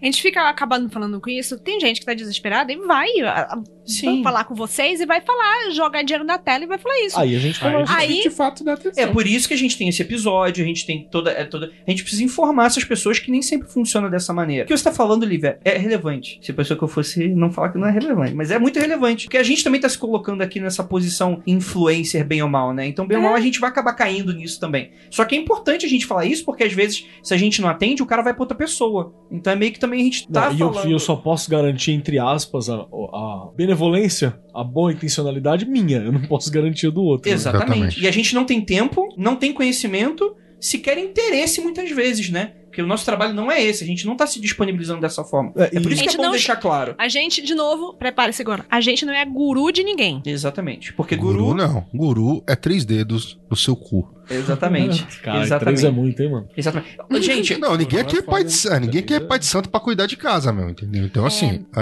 às vezes você tá no BO, o máximo que a gente vai poder falar pra vocês muitas vezes é falar assim, Procura ó, lugar. procura um terreiro. Muito, não, é que muitas vezes depende de postura. Sabe por quê, Grau? Porque às vezes, sei lá, o cara é apoiador, o cara se interessa, gosta tanto da gente a ponto disso. Aí ele acaba entrando nos nossos grupos. Beleza. Aí o que acontece? O cara tá com um problema, ele joga uma dúvida ali, pô, galera, eu tô com uma dúvida, eu tô fazendo, eu tô com esse problema, eu tô fazendo isso, isso, isso. Não é nenhuma obrigação que alguém vai responder. Que a, a relação não é essa. Mas, é, tipo, o, pessoal, o cara tá sendo sincero, tá colocando lá, e, pô, a galera vai ajudar, a galera vai, vai ver, vai Sim. comentar. Não necessariamente ele vai tirar necessariamente a solução dali. Mas pelo menos a gente vai ter, às vezes, um aconchego, é, um, sei lá, pô, eu te entendo, passei por um problema semelhante e tal. A relação é essa, é sobre comunidade. Comunidade são várias pessoas no, Uhum. no mesmo patamar. Ninguém Exatamente. tá se Comuns. colocando. Ninguém tá se colocando, tipo, de novo. A gente não é guru de ninguém. Ninguém tá acima aqui. Sim, é, é horizontalidade total. E mais do que isso, e, por isso que eu tô, eu tô post- postando esse exemplo, porque isso é completamente oposto à postura do cara que chega na minha DM, da DM da Juna, da DM do Kelly, na sua DM, na DM do Vinícius, na DM do Grola,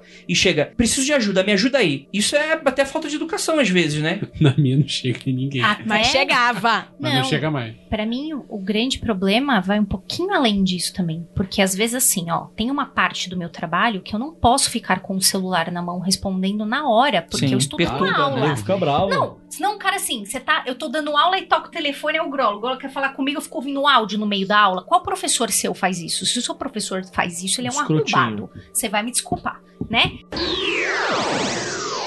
Mas o, o que eu quero passar com esse podcast é, tipo, essa parada do tipo, todo mundo começa por algum lado, ninguém tem uma, um, um início igual, cada um vai passar pelos seus BOs. Eu tô nessa mesa, eu sou muito interessado nesses assuntos. Eu sou completamente eunuco espiritual, mas não.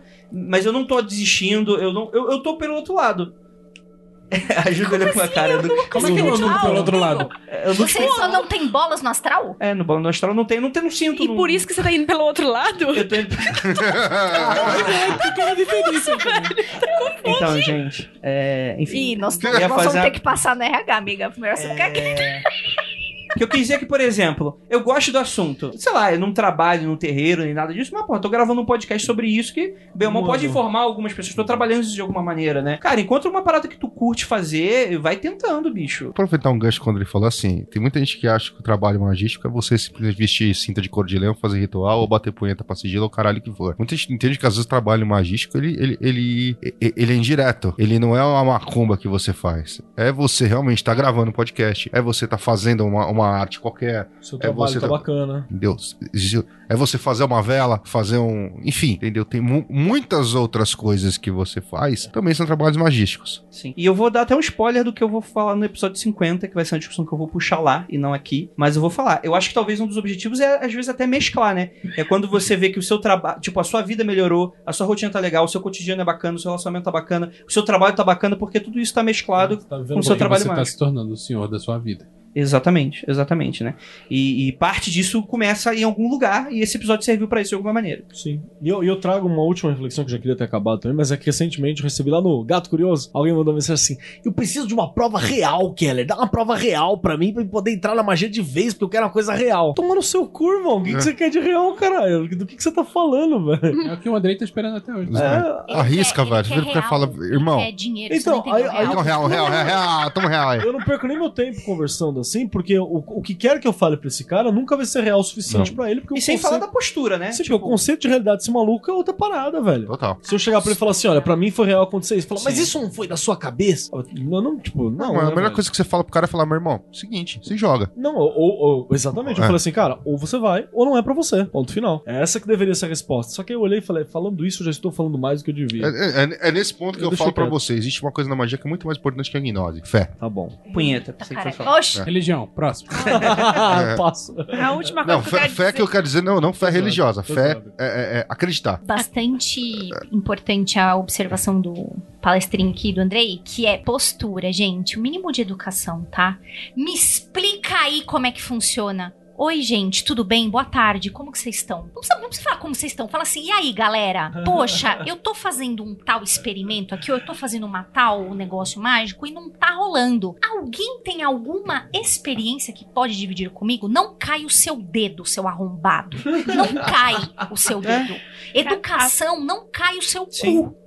A pistolagem está contagiosa hoje. Não, então, e tanto é que, tipo assim, é pra deixar bem claro mesmo que, tipo, a nossa relação é que a gente prefere uma comunidade não tóxica e que seja saudável, a ponto de que uma pessoa tóxica e que não se adequa a uma postura que a gente seja adequada, tipo, eu não me incomodo em nada ir lá e cancelar o apoio do cara mesmo, sabe? Então a parada não é o dinheiro, não é a grana. Porque assim, eu tenho meus outros trabalhos, eu edito podcast, tem um monte de coisa pra fazer. Todo mundo aqui tem de trabalho, né? Então, foda-se. Ninguém tá precisando estar aqui. Ninguém é sustentado pelo, pelo Magicando do que É, tá fazendo. exatamente. A gente tá fazendo o que a gente gosta. E vou, e vou dar um alerta pra você que se comporta desse jeito dentro do Magicando, tá? Outras comunidades magísticas que têm a mesma estrutura, com apoiadores e tudo mais, estão agindo da mesma forma.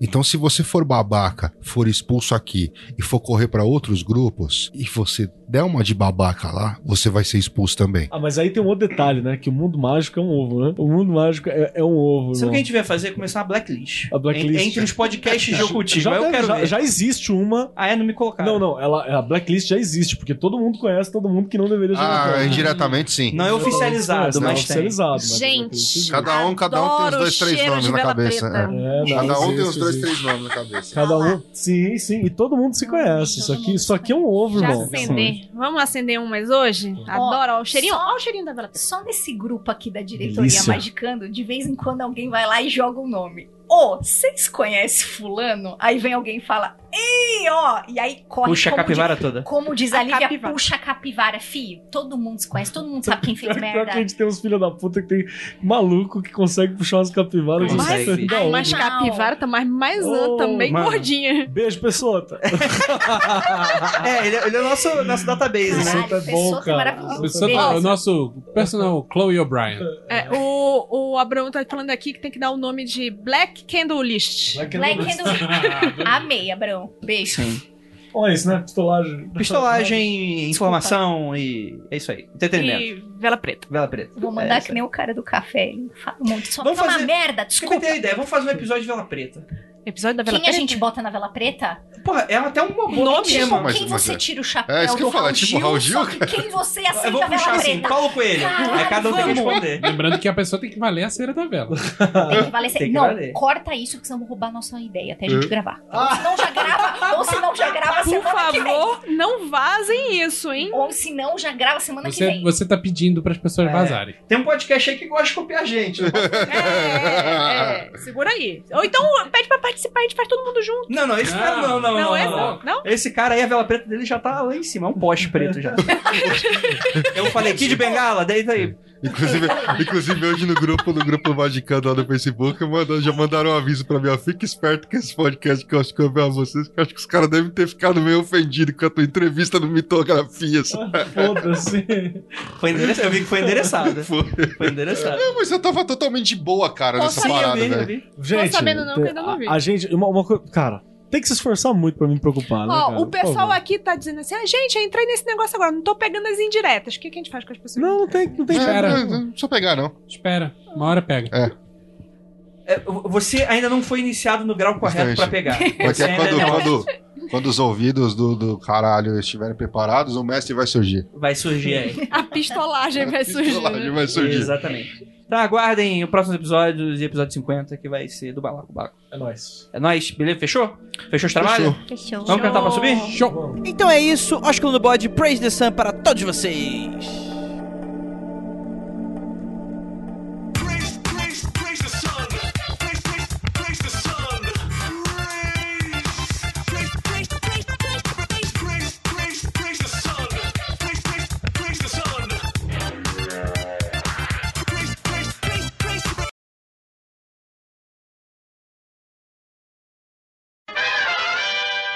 Pessoa tá acostumada a ir do Leme Pontal, realmente é uma carreira. Rapidinho, gente, é só um esporrinho básico pra vocês, que aconteceu muito no último episódio. Vamos evitar conversa paralela, tá? E vamos evitar um atropelar o outro. Conversa paralela, tipo, eu conversar com o Vinícius enquanto tá rolando. É, porque não sei se você sabe, mas a gente tá numa gravação aqui, né? Não, tudo bem, só pra saber se era disso que você tá dizendo. Ah, sim, é isso. Ou se era conversa paralela no microfone. Tipo de mudar de assunto, Você assim. sabe né? é Não, conversa não. paralela. Isso, infelizmente, já não tem mais esperança de melhorar. Por isso que eu tava surpreso de você a essa altura do campeonato querer mudar a regra do jogo, mas tudo bem. Entendi. Aí daqui a pouco eu tô, eu tô editando, aí tá a pessoa falando e tem um. Eu ia, inclusive, dar parabéns pelo É, esforço, né? Parece Você- aquele, aquela voz do início do Seu dos Anéis, né? É, e geralmente é a voz da Ju. É impressionante. Cara, o Naketo tá olhando pra mim ali. Cara, Ele gravou os porros aí, hein? Mas você tá envolvida com outra pessoa, então você tá levando outras pessoas na, pra ter na live maldade. passada, na live passada, o bagulho começando a rolar aqui e eu olhando pro Laqueto e o André apontando o Laqueto pra mim assim. Eu... Vamos, vamos continuar, vamos continuar. Não, com a cabeça. Faz assim, tchof. Faz que nem a, a Joelma. Joga a cabeça Bate pra cabelo. trás, bate o cabelo. Eu não vou fazer. Aê, aê, mudou. lá, olha lá, olha lá, olha lá. Tchau, gente! Vá Tchau. para a luz! Olha lá, tá vendo? A pessoa falou, estou indo apoiar agora, só por isso. Ah, isso aí, apoia assim, é isso aí. Isso, vamos colocar mais óculos no Andrei. Botar apoiador pra mamar. Não, como é que é? Que isso? Que isso? que isso? Era o contrário, colocar os cabidos pra mamar, desculpa. Pera que eu Me vou liga. mudar aqui. Pronto, fala. Ah, me liga. Vamos colocar o que é pra mamar, os apoiadores. Gente, Pode ser também. Chega dessa baixaria ao vivo. Tchau. Quer que eu volte? Até mais. Por favor. E aí a Lívia começou a rir, igual um, uma destrambelhada. Desculpa, mas é que colocaram um comentário muito excelente aqui do grupo. Quando eu era dolê, Uhum. fiz machia pedindo a morte do coleguinha. Só que esqueci de dizer quando. Então, teoricamente, vai dar certo. Parabéns, Abrão. Tá vendo? A primeira vez dá certo. Olha lá, deu certo. Então me dá um tempo que eu preciso pensar. Tá bom, vamos lá. Na, na que É, deu a primeira Eu Tá prática. Lívia Andrade.